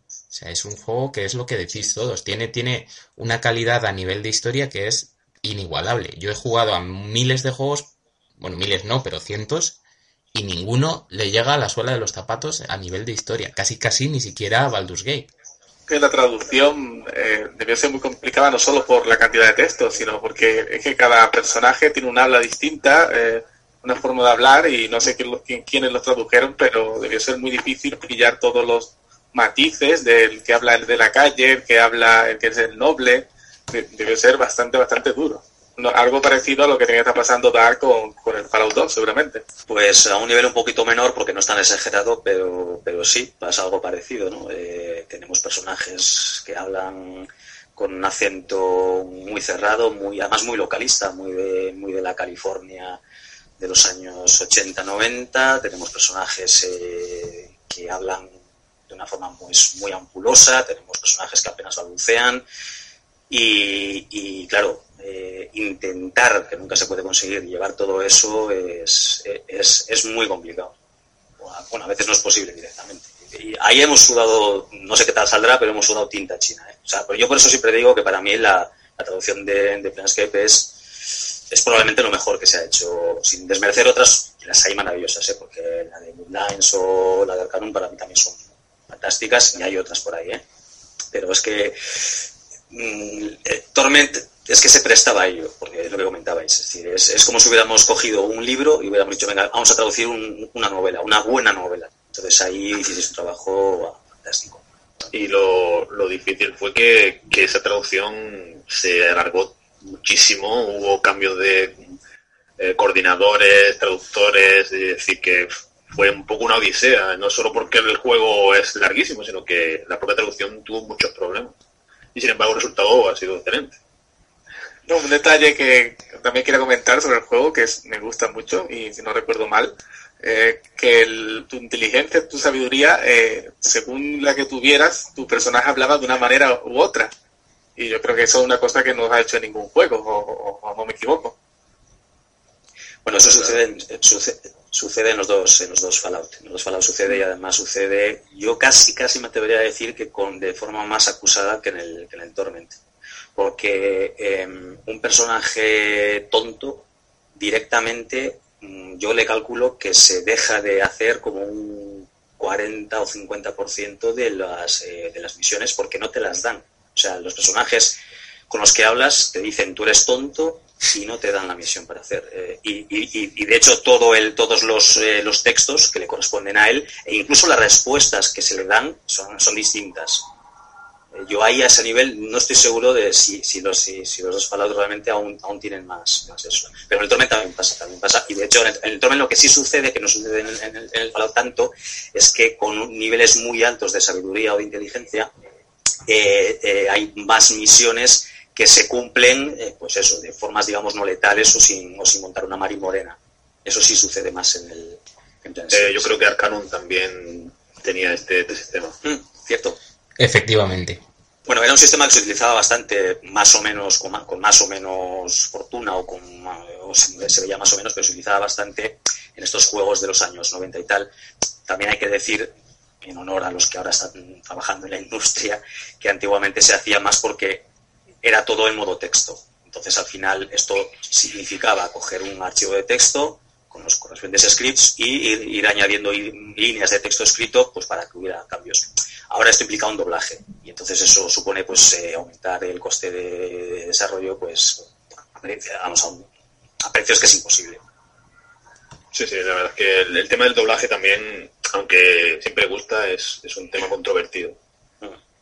Hombre, juego doblado siempre es un juego doblado, o sea, se agradece siempre. Hoy en día juegas a un juego de estos así más antiguos y si no estás muy acostumbrado, te choca que la primera frase te la diga doblada y luego todos los textos que te aparecen a continuación pues sean todos textos y ya, ya no diga nada más, ¿no? Es decir, se te hace raro, pero claro, es que no te queda otro remedio, es que no, es que hoy en día no puedes tener, no puedes tener un juego en el que, en el que tengas eh, variables que dependan de inteligencias eh, o, de, o de ese tipo de cosas que realmente influyan no en, no en el resultado de, pues que dispares o hagas más o menos daño al disparar, pero por ejemplo de que puedas resolver más o un- una, una quest con, con diálogo y tal, puedes hacerlo de vez en cuando, pero que sea común a todo el juego, a, a lo largo de todo un juego, es que es, que, es, que es inviable. Claro. Yo creo que no es que no lo quieran hacer, es que no pueden. O sea, las cosas como son, a veces nos metemos mucho con la industria, pero hay cosas que no pueden hacer. claro. un juego que tiene ese pequeño defecto de primera frase doblada y a continuación nada es el primer Dra- Draken Sam. Y la verdad que la primera vez que uno lo juega le choca bastante porque es como es como volver al pasado, es una cosa bastante rara, algo, no algo que se ve ahora. Y luego, aparte, eh, tanto a nivel de historia como a nivel de, de mecánica de juego, etcétera, tampoco es un mal juego Drakensang y realmente recupera, mm, bueno, está ambientado en un mundo, para empezar, que es, es un mundo muy interesante, con muchas posibilidades, una mitología bastante rica y bastante interesante y, y el juego la verdad es que se la- le, le lastran, podríamos decir, tonterías como, como esa, como la de que te doblen un diálogo de cada, una línea de diálogo de cada 2000 y luego el resto sea simple texto, sin más. Sí, hombre, al primero le pesa mucho que al final está, por temas argumentales, está, está diseñado para que seas un guerrero. Si no lo eres, mm, pierde bastante. Eh, yo, hombre, puestos a, puestos a recomendarle a alguien que quisiera jugar a uno, pues sí le diría que fuera de cabeza por el segundo, fuera por River of Time. Me parece, me parece un, un muy buen juego de rol, de hecho. Y muy largo, Sí, y complicado de narices. cierto. Sí, de hecho el primero ya también tenía eh, un toque en plan Baldur's Gate que empezabas a luchar contra lobos y te hacían pedazos, vaya. Sí, no, no, no, no hay un, no hay un solo momento en, en ninguno de los dos juegos, de hecho, en el que realmente tengas la sensación de Arahui sobrado. Eh, yo cuando recuerdo cuando lo acabé que hasta el subí de tinta hasta, hasta del primero hasta el último enemigo. O sea, decir, eh, hablemos de juegos difíciles a veces, ¿no? Pues este también se las trae. Además es un juego muy táctico, muy, muy en el que necesitas casi pausar en cada turno. Es un juego de turnos. Eh, necesitas pausar casi en cada turno para marcar diferentes eh, usos de golpes especiales o poderes o lo que sea, porque si no lo haces te, te cruje lo que, lo que dices, ¿no? te crujen un par de ratas. Sí, sí. De hecho, necesitas, en la mayoría de los combates, necesitas anticipar lo que te van a hacer los enemigos y adelantarte. Y, y lo que dices tú, pausar el juego y, y dar a tus personajes instrucciones para, para evitar que los, que los personajes, los, los enemigos te hagan lo que tú crees y sabes que te van a hacer. Porque si no, es, es mucho más complicado. Sí, es un juego muy clásico, muy en, en- todas las mecánicas. No me extraña que, cerrase la compañía porque estaba claro que iban a vender una escoba. Pero fue una pena, una pena porque tenía, tenía, tío, tenía mucho potencial. Dentro de que es un juego, pues eh, no es un juego para todos los públicos, no es, no es el, típico, vamos a ver, no es un Elder Scrolls para que nos entendamos. No es un juego que vaya a gustar precisamente a todo. Pero es muy buen juego de rol. Lo bueno que en España salió por, por FX y salió bastante económico, ¿no? Sí, creo Sí. recordar que, que de hecho salió como medio año o más más tarde que en, que en otros países. Y Sí, yo- bueno, con lo que no tiene acostumbrados FX. Sí, sí. Yo recuerdo que lo, que lo compré a través de la, de la página web de, de la propia desarrolladora o, o una página web de, de descarga digital o algo parecido, porque me llamaba mucho la atención, era un juego que estaba siguiendo y lo jugué como medio año antes de que saliera luego después en, en, en España, por lo que hice Zoom, por FX, a, a 20 eurillos de nada, que realmente por un juego que dura, con la duración que tiene Drakensang, era, una, era un precio muy, muy razonable. Bueno, a mí los 20 euros todavía me duelen del primer Drakensang. De hecho, yo creo que, que mucha gente que, que nos oirá seguro que lo tiene por ahí metido en algún pack o algo de esto y ni lo han, no lo ha instalado siquiera. Pues que lo jueguen, porque la verdad es que es, aun por- con todos los defectos que tiene, que los tiene, y, algunos bastante gordos, es un juego que es muy, muy interesante. También hablábamos antes de bandas sonoras, yo creo que tiene una banda sonora muy, muy buena, una, una banda sonora instrumental muy, muy buena, y, y la historia no, no es para nada mala, más, más bien yo creo que al contrario. Peca de algunos defectos que hemos comentado ahora, pero, pero yo creo que si, si alguien lo tiene o tiene la posibilidad de hacerse con él a muy bajo precio, lo que decía antes Dark con Dishonored, 3, 2 euros o parecido, porque ahora hay multitud de plataformas en las que salen juegos del estilo a, precios similares, que no lo dude y que lo haga, porque es un juego muy, muy interesante. Bueno, en Steam hace, en Steam no, en uno de estos Hamlet de esos se diga, hace poco estaba Draken Sam y vamos, yo lo tengo yo ahora en Steam. En un Humble Indie Bundle. Sí, en uno de esos, eh, no sé, si por 3 o 4 euros venía un montón de juegos, entre ellos el Draken Sam. Y en GOG creo que también está, ¿no? Últimamente me parece que lo, lo añadieron. Me suena que está Chains of Satinab, que es una, es una aventura gráfica en el mismo mundo, pero no me, me parece que, Dar, que de Dark Eye no está. Ya creo que el único que queda por, por dar su elección de, de juego soy yo. No sé si me equivoco o es así. Pues yo me parece a mí que voy a ser la voz discordante porque yo voy a elegir, como también muchos de, lo que, de los que me conocen sabrán, y ya teniendo opciones como Baldur's Gate o, o Planescape Torment eh, ya cogidas, pues yo me voy a decantar por, pues por Alan Wake.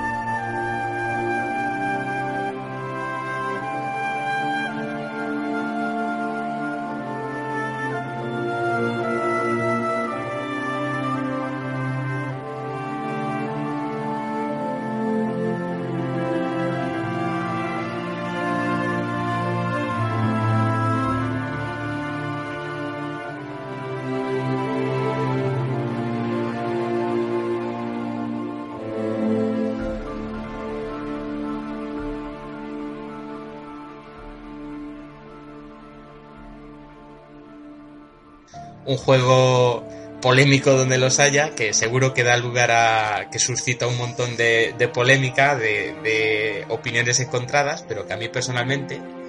y me encantó, y me encanta. Y eso. Polémico. Sí.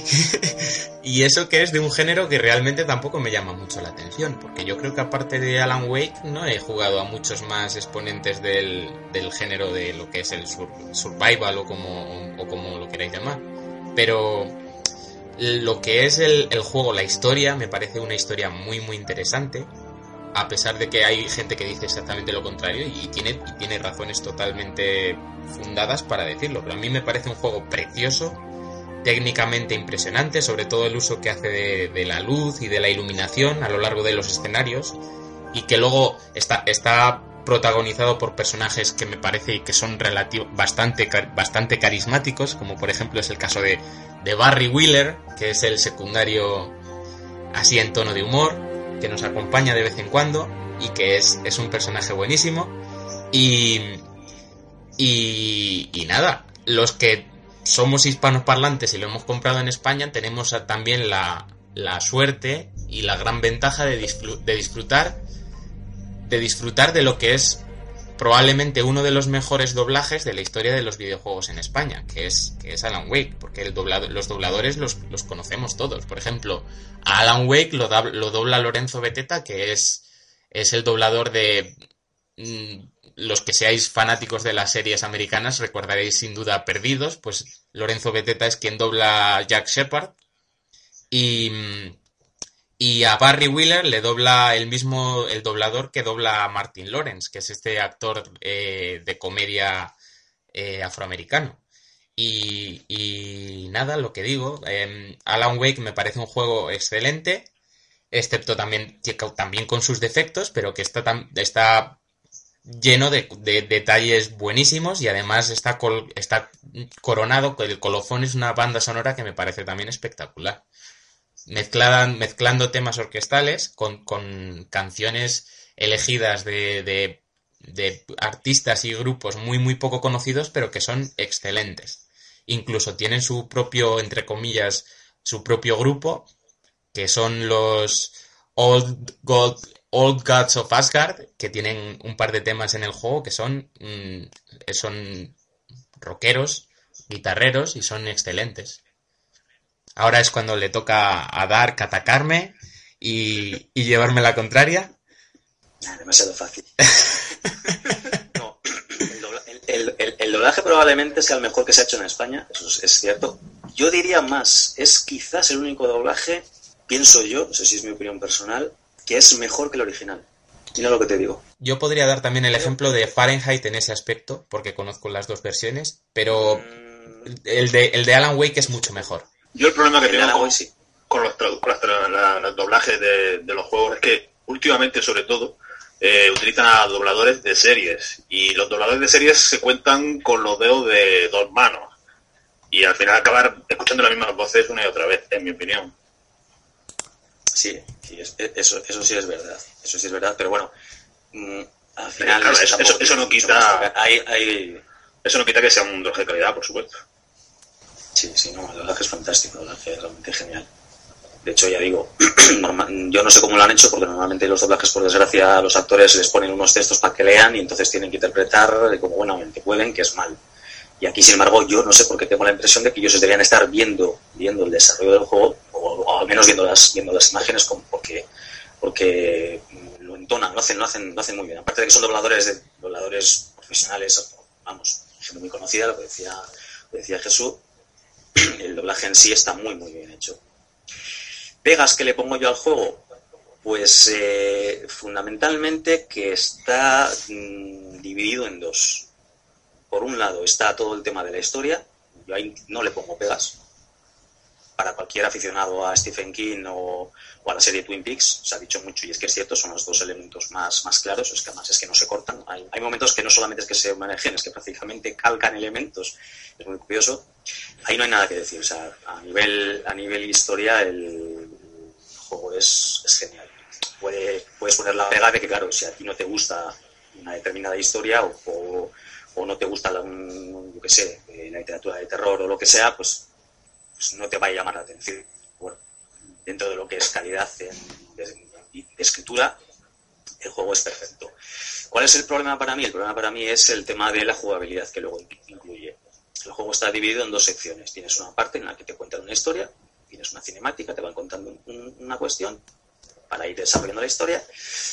Termina, te meten en un bosque con una linterna y, unas, y una- una- un par de armas y pues te dedicas durante 15-20 minutos a avanzar por ese bosque y no hay tampoco una sensación de que lo que haces tenga ninguna razón de ser con respecto a lo que es el juego. No hay variación, no hay, no hay combinaciones jugables. Es un juego en el que podían haber hecho muchas cosas, podían haber eh, creado niveles muy interesantes. Por ejemplo, el, si no recuerdo mal, el segundo capítulo comienza justo eh, escapando de la policía. Eh, Alan huye al, al bosque, empieza a escapar de la policía, entonces a tu alrededor pues tienes luces de policía y gente persiguiéndote y tal. Hubiera sido muy interesante generar un nivel en el que tú tienes que huir de la policía y por tanto tienes que ocultarte, pero al mismo tiempo en la oscuridad están los enemigos, con lo cual tendrías que buscar la forma de huir, no huir, eh, no sé, cosas por ese estilo.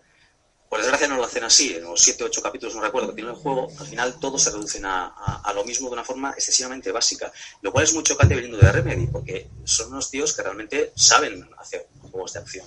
Pero a la hora de, de- de de meter eh, las partes, de, avanzar, de hacer algo, digamos, están metidas con calzador. Y además de forma muy, muy, muy simple. No, no sé, es, a mí me resultó terriblemente aburrido el, el- el avanzar. Es uno de esos juegos en los que dices, ojalá pase pronto la parte de jugar para seguir enterándote de qué va la historia. Y eso nunca es bueno realmente. Y bueno, ya me he enrollado más de lo que debía. que va, que va. Que va.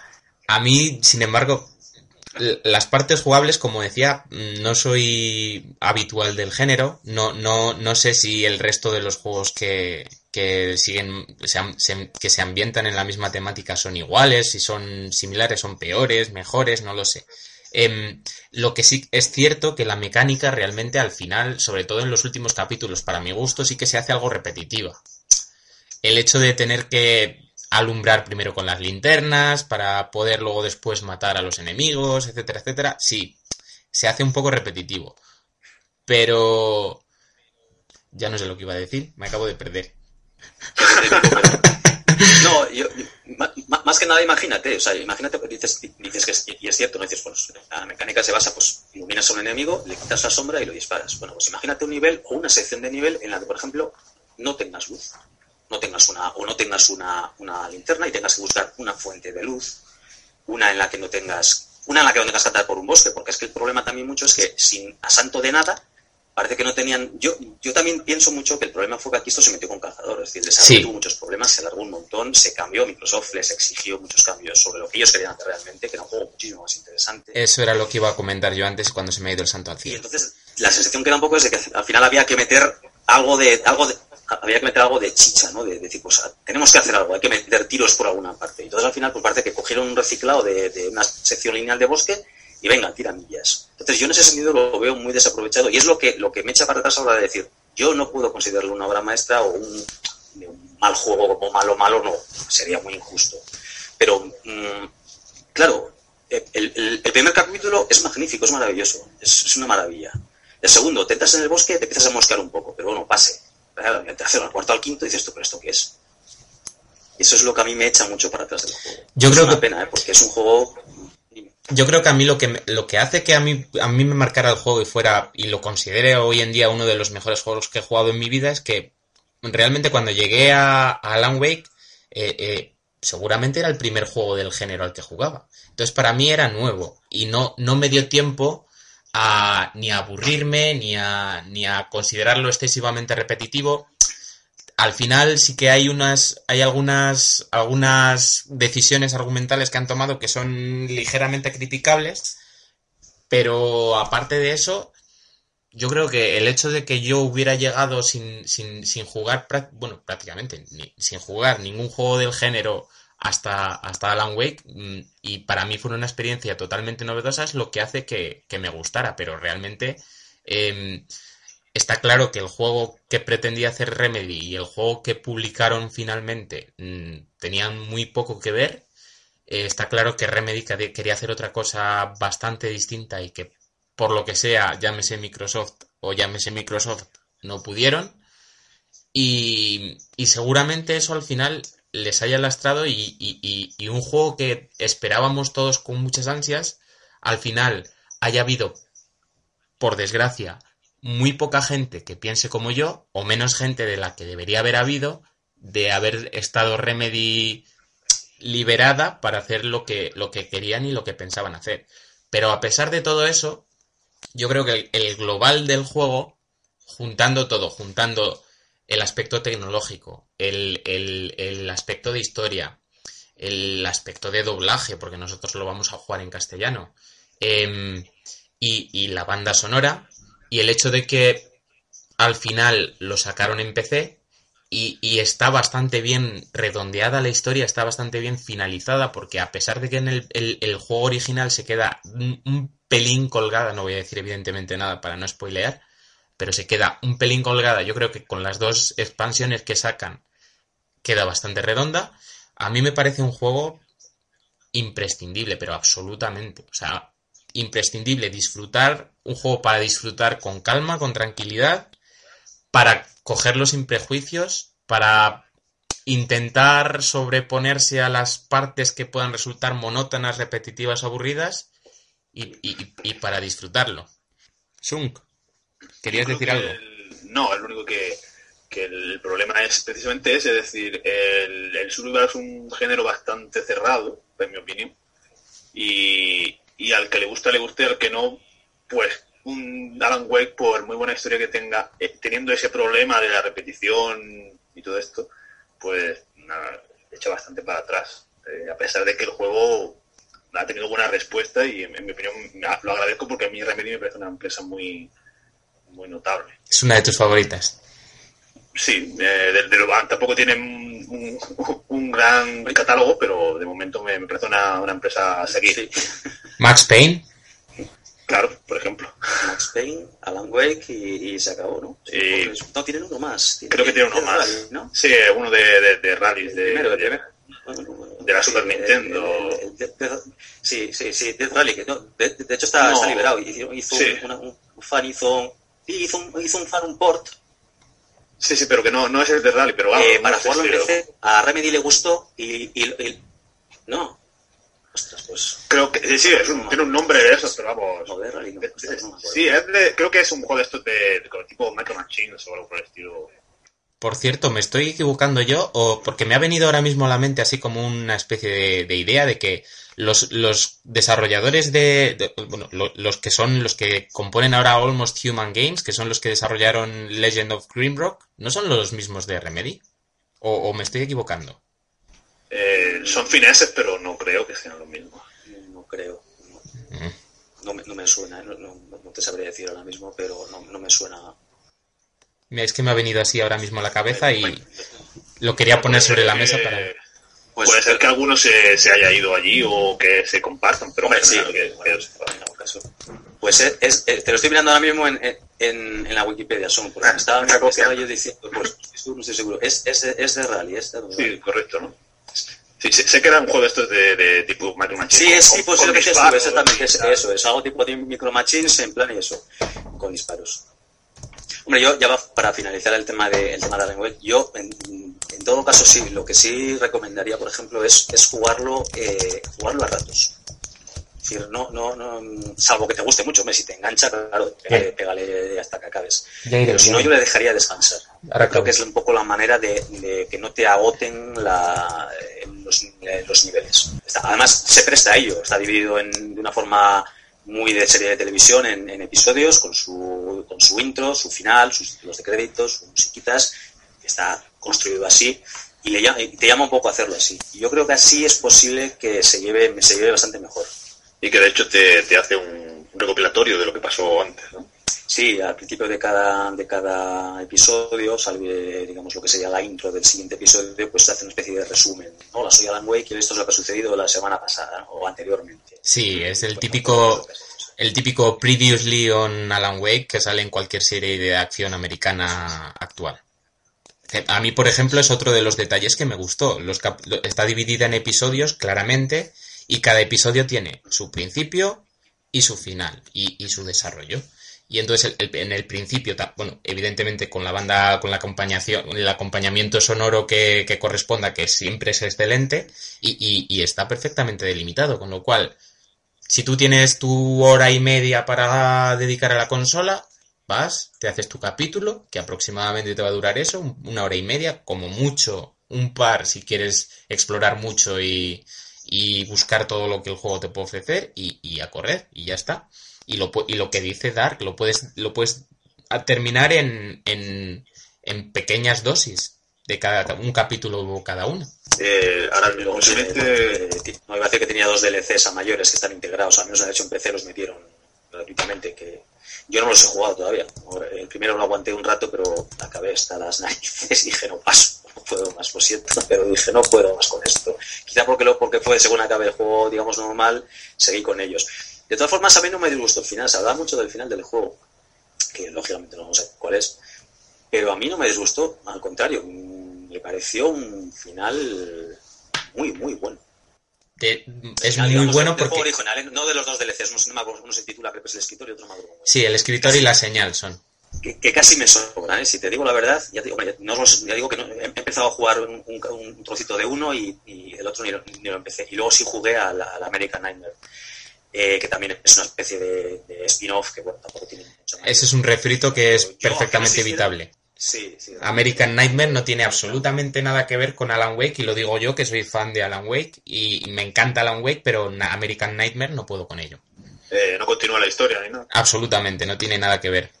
Es que la historia no, es que, es que, y es lo que digo, es decir, la, historia más o menos, eh, la típica historia de terror, que siempre quedan medio abiertas, ya sabemos todos cómo son, pero queda medio abierta, pero al mismo tiempo queda, queda, cerrada, ¿no? Entonces, claro, si tú quieres continuarla, la continúas, pero esto al final fue para mí un tema más de, pues lo de siempre, de sacar cuartos, porque Alan Wake podía perfectamente haber terminado de término sin DLCs, ni American Nightmare, ni leches, porque no, es que no lo necesita. Yo en ese sentido sí que digo que para mí el juego termina, como termina el juego original, y además termina bien, de hecho. Lo digo porque ha sido muy polémico, en su momento fue bastante tal contestado el tema del final. Probablemente porque los, finales abiertos no suelen gustar casi nunca. Eso es lo que iba a comentar yo ahora. El problema del final de Alan Wake es que es un final absolutamente abierto. Está. Cada uno le puede dar la interpretación que quiera. Y es un- ser una interpretación absolutamente lógica y absolutamente válida. Y eso hay mucha gente a la que no le gusta, que es lo que hablábamos antes con otro tipo de juegos, que nos gusta que, los, que nos den las cosas mascadas y decir esto es así, esto es así, vete por aquí, tire para allá, haz esto, haz lo otro y a correr. Estamos acercando peligrosamente a hablar de perdidos, ¿eh? O a Mass Effect. ¿Por qué? No, por finales y cosas de esas. Bueno, creo que esto es un, esto es un foro de videojuegos, no de series de televisión. Bueno, hay un juego que es muy malo, por cierto, y también tiene el sistema este de capítulo pie- empieza, termina y, y mejor dejarlo ahí donde estaba. ¿Cuál? El juego de perdidos. Ah, Eh, pésimo, Ah, patético. existe, un, Ah, existe, existe un juego de sí, perdidos. sí, malísimo, malísimo. El Barbie Cascanueces me gustó más. Lo- los Domus, no me acuerdo cómo se llama, ¿no? De hecho, eres el único que lo ha jugado de los que estamos aquí, ¿no? Y, y posiblemente de todo el mundo. yo he oído hablarlo, es eh, Perdidos vía Domus o algo parecido, me parece que es el Sí, subtítulo. sí, es algo así, sí. Sí, pero, pero vamos, eh, mm, no, o sea, No, no. es, es, eh, yo creo que es un poco como las adaptaciones, cuando, cuando tienes un producto y lo intentas adaptar a otro formato, yo que sé, tienes una película y la intentas adaptar a videojuego, casi siempre va a salir algo que no, no, no. Cuando tienes un libro e intentas hacer una película, todos lo sabemos lo que pasa, o cuando tienes un... no. Y en este caso, pues, pues pasa eso. La serie, mal que bien, tiene sus temporadas y sus detalles interesantes, pero el videojuego no tiene absolutamente nada que ver, es un despropósito absoluto. Pero eso es en No, porque la gente, la gente pretende aprovecharse del éxito de, de, de hacer cosas. Pero es que después, si, si tienes un poco de cuidado, puede salir algo interesante. Los cuartos, los cuartos son la causa de todo. La única película que he visto bien adaptada al juego que tiene el mismo nivel ha sido la, el- la película de Hannah Montana. El juego es igual de bueno que la película. la única vez. Y el libro también, ¿no? El libro es que no me ha dado tiempo a leérmelo todavía. Ah, Me iba a preguntar yo si, si, si, si os sabíais así algún juego realmente que fuera adaptación de película que se pudiera considerar bueno, porque yo sé si mientras hablabais así, dándole vueltas a alguno, a ver si se me sabía y no, no se me ocurre así ninguno. Yo creo que no. Es que yo creo que las adaptaciones de películas o de libros es que siempre van a lo mismo. Buscan el dinero fácil, los juegos fáciles y son, pro- son juegos que normalmente suelen ser, suelen ser cortitos y, y- y no, y no aportar absolutamente nada, aparte del nombre que tienen y la saga o el entorno en el que se basan y a partir de ahí, ala, hacer dinero y hacer dinero y a correr y no tienen otro objetivo. Bueno, el Aladdin de la Mega Drive era un buen juego. Pero claro, estamos hablando ya del el Aladdin de la Ah, y el. Aladín, el Aladín, es, es, es- es cierto. Bueno, sí, aquí yo sabía, el, el- también el de Rey de León también creo que era de plataformas, ¿no? Sí, sí. De- Aquí es que eran más sencillos y tal, pero, y sí, pues mira, no me acuerdo yo de ellos, sí. Sí, aquí No, me sí, también pasa mucho con el tema este de, con el tema este de estos juegos. No, iba a decir, con el tema de estos juegos también mucho el problema que hay es el, es que estos juegos derivados de películas y tal o, tienen dos problemas. Que primero, se hacen para lo que se hacen, para sacarlos mm, de prisa y corriendo para aprovechar una eh, un éxito. Entonces hay que sacarlos, entonces se hacen, en- se desarrollan en cuestión de 6-7 meses. Y encima, como hay que pagar muchos derechos de, por el uso de la franquicia, al final, entre que hay que gastar mucho para eso y quieren sacarlo rápido, con lo cual gastan poco para hacerlos, al final lo que salen pues son pues eso, pues unas cosas que, que duran tres horas, que no, bueno, los juegos que, que llevan eso, un tiempo de desarrollo de tres, cuatro, cinco meses, como mucho, hechos con dos duros, y ya la tira, tira para adelante. Claro, haciéndolos así nunca van a salir bien. Eh, retomando un poco lo de lo que estábamos diciendo de, de Alan Wake, ahora hace un rato ya, que decía, ¿no? Pues que últimamente está poniéndose, no sé si por alguna razón en especial, pero está bastante en oferta. en- lo vimos en, el, en un pack de, también de Humble Bundle. Y esta semana pasada estuvo en Steam también a 2,80 euros, algo así, decir, que, que últimamente se está poniendo bastante asequible. Sí, también es muy recomendable. O sea, te- el que no lo haya jugado, yo personalmente se lo recomiendo, lo mismo que con Drakensang de lo que hablábamos antes, o incluso con cualquiera de los juegos de los que hemos hablado aquí, cualquiera de nosotros. Si alguien tiene la, la posibilidad de, conseguirlo a, a un buen precio, a un precio razonable, y ahora hay métodos y plataformas de sobra para, para ello, que no lo dude con ninguno de los casos, porque estamos absolutamente convencidos de que, de que os lo pasaréis bien con, con todas las opciones. Hombre, queremos pensar que hemos sido bastante obvios y los juegos que hemos dicho casi nadie habrá que no los habrá jugado. Hombre, alguno igual, pero vamos, en general creo que nos hemos tirado a juegos que, bueno, hombre, al principio pues están ahí, han sido bastante, son bastante conocidos y, hombre, la mayoría de la gente supongo que los habrá jugado. Hombre, si alguien no los ha hecho, que lo haga porque son, son juegos muy buenos. Yo iba a decir que como además eh, nos hemos ido absolutamente por las ramas y todo lo que teníamos planeado, hemos hecho cosas totalmente distintas, que, que aparte de los juegos que teníamos pensado decir, que al fin y al cabo son los que hemos dicho, que, que, que aquí han salido unos cuantos juegos más que, también, pues hombre, de mal que bien, excepto el, el caso de Perdidos y de Hannah Montana, que ha, mm, que ha puesto sobre la mesa Greeny, pues todos los demás yo creo que son juegos que, todos recomendamos que, que probéis y que juguéis y que, y que seguro que vais a disfrutar. Y que además, como hemos cogido juegos relativamente antiguos, son, son bastante económicos de conseguir hoy en día. Sí. Efectivamente, y excepto el juego que eligió Sae, creo que todos los demás se pueden jugar en PC, si no me equivoco. Sí. Todos, todos correcto. Y nada, dicho lo cual, yo creo que ya va, va siendo hora de que, de que despidamos. Que nos hemos puesto aquí a hablar y hablar y hablar y, y llevamos dos horas. Pues nada, em, vamos despidiéndonos si queréis. Eh, Greeny, ¿algo que quieras decir para, para despedirte? Nada, ha sido un placer, ha pasado rápido y se aprende mucho con vosotros aquí. Está muy bien. Bien. Tú sí que eres un crack. Eh, Sae, ¿algo que decir? Nada, pues solo que me lo he pasado muy bien y que. que. no sé. Y ya está, ¿no? que ya- A buen entendedor, pocas palabras bastan, sí señor. en efecto. Dark, Pues nada, lo mismo, nos lo hemos pasado muy bien, hemos charlado por los codos. Y cuando esta gente escuche todo esto van a decir, estos tíos no se callan o qué pasa con ellos?". ¿repetimos o qué? Sí, sí. Por mí sí, por mí sí, encantado.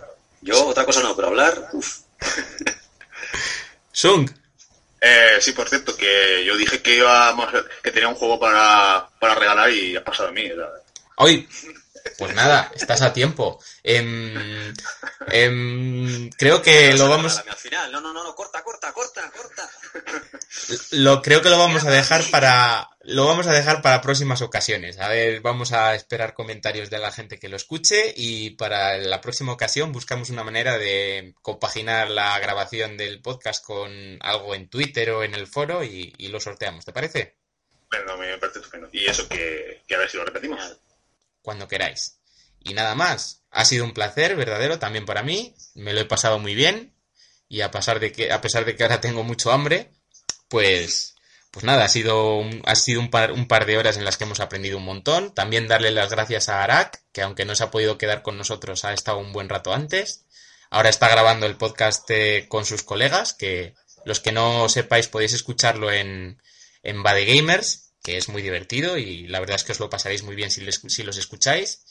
Y nada, si, si estamos aquí también y hemos conseguido grabar y esto lo conseguimos colgar y todo es en parte gracias a ellos, o sea que desde aquí, pues muchas gracias. Y también muchas gracias a, evidentemente, a los que nos escuchéis.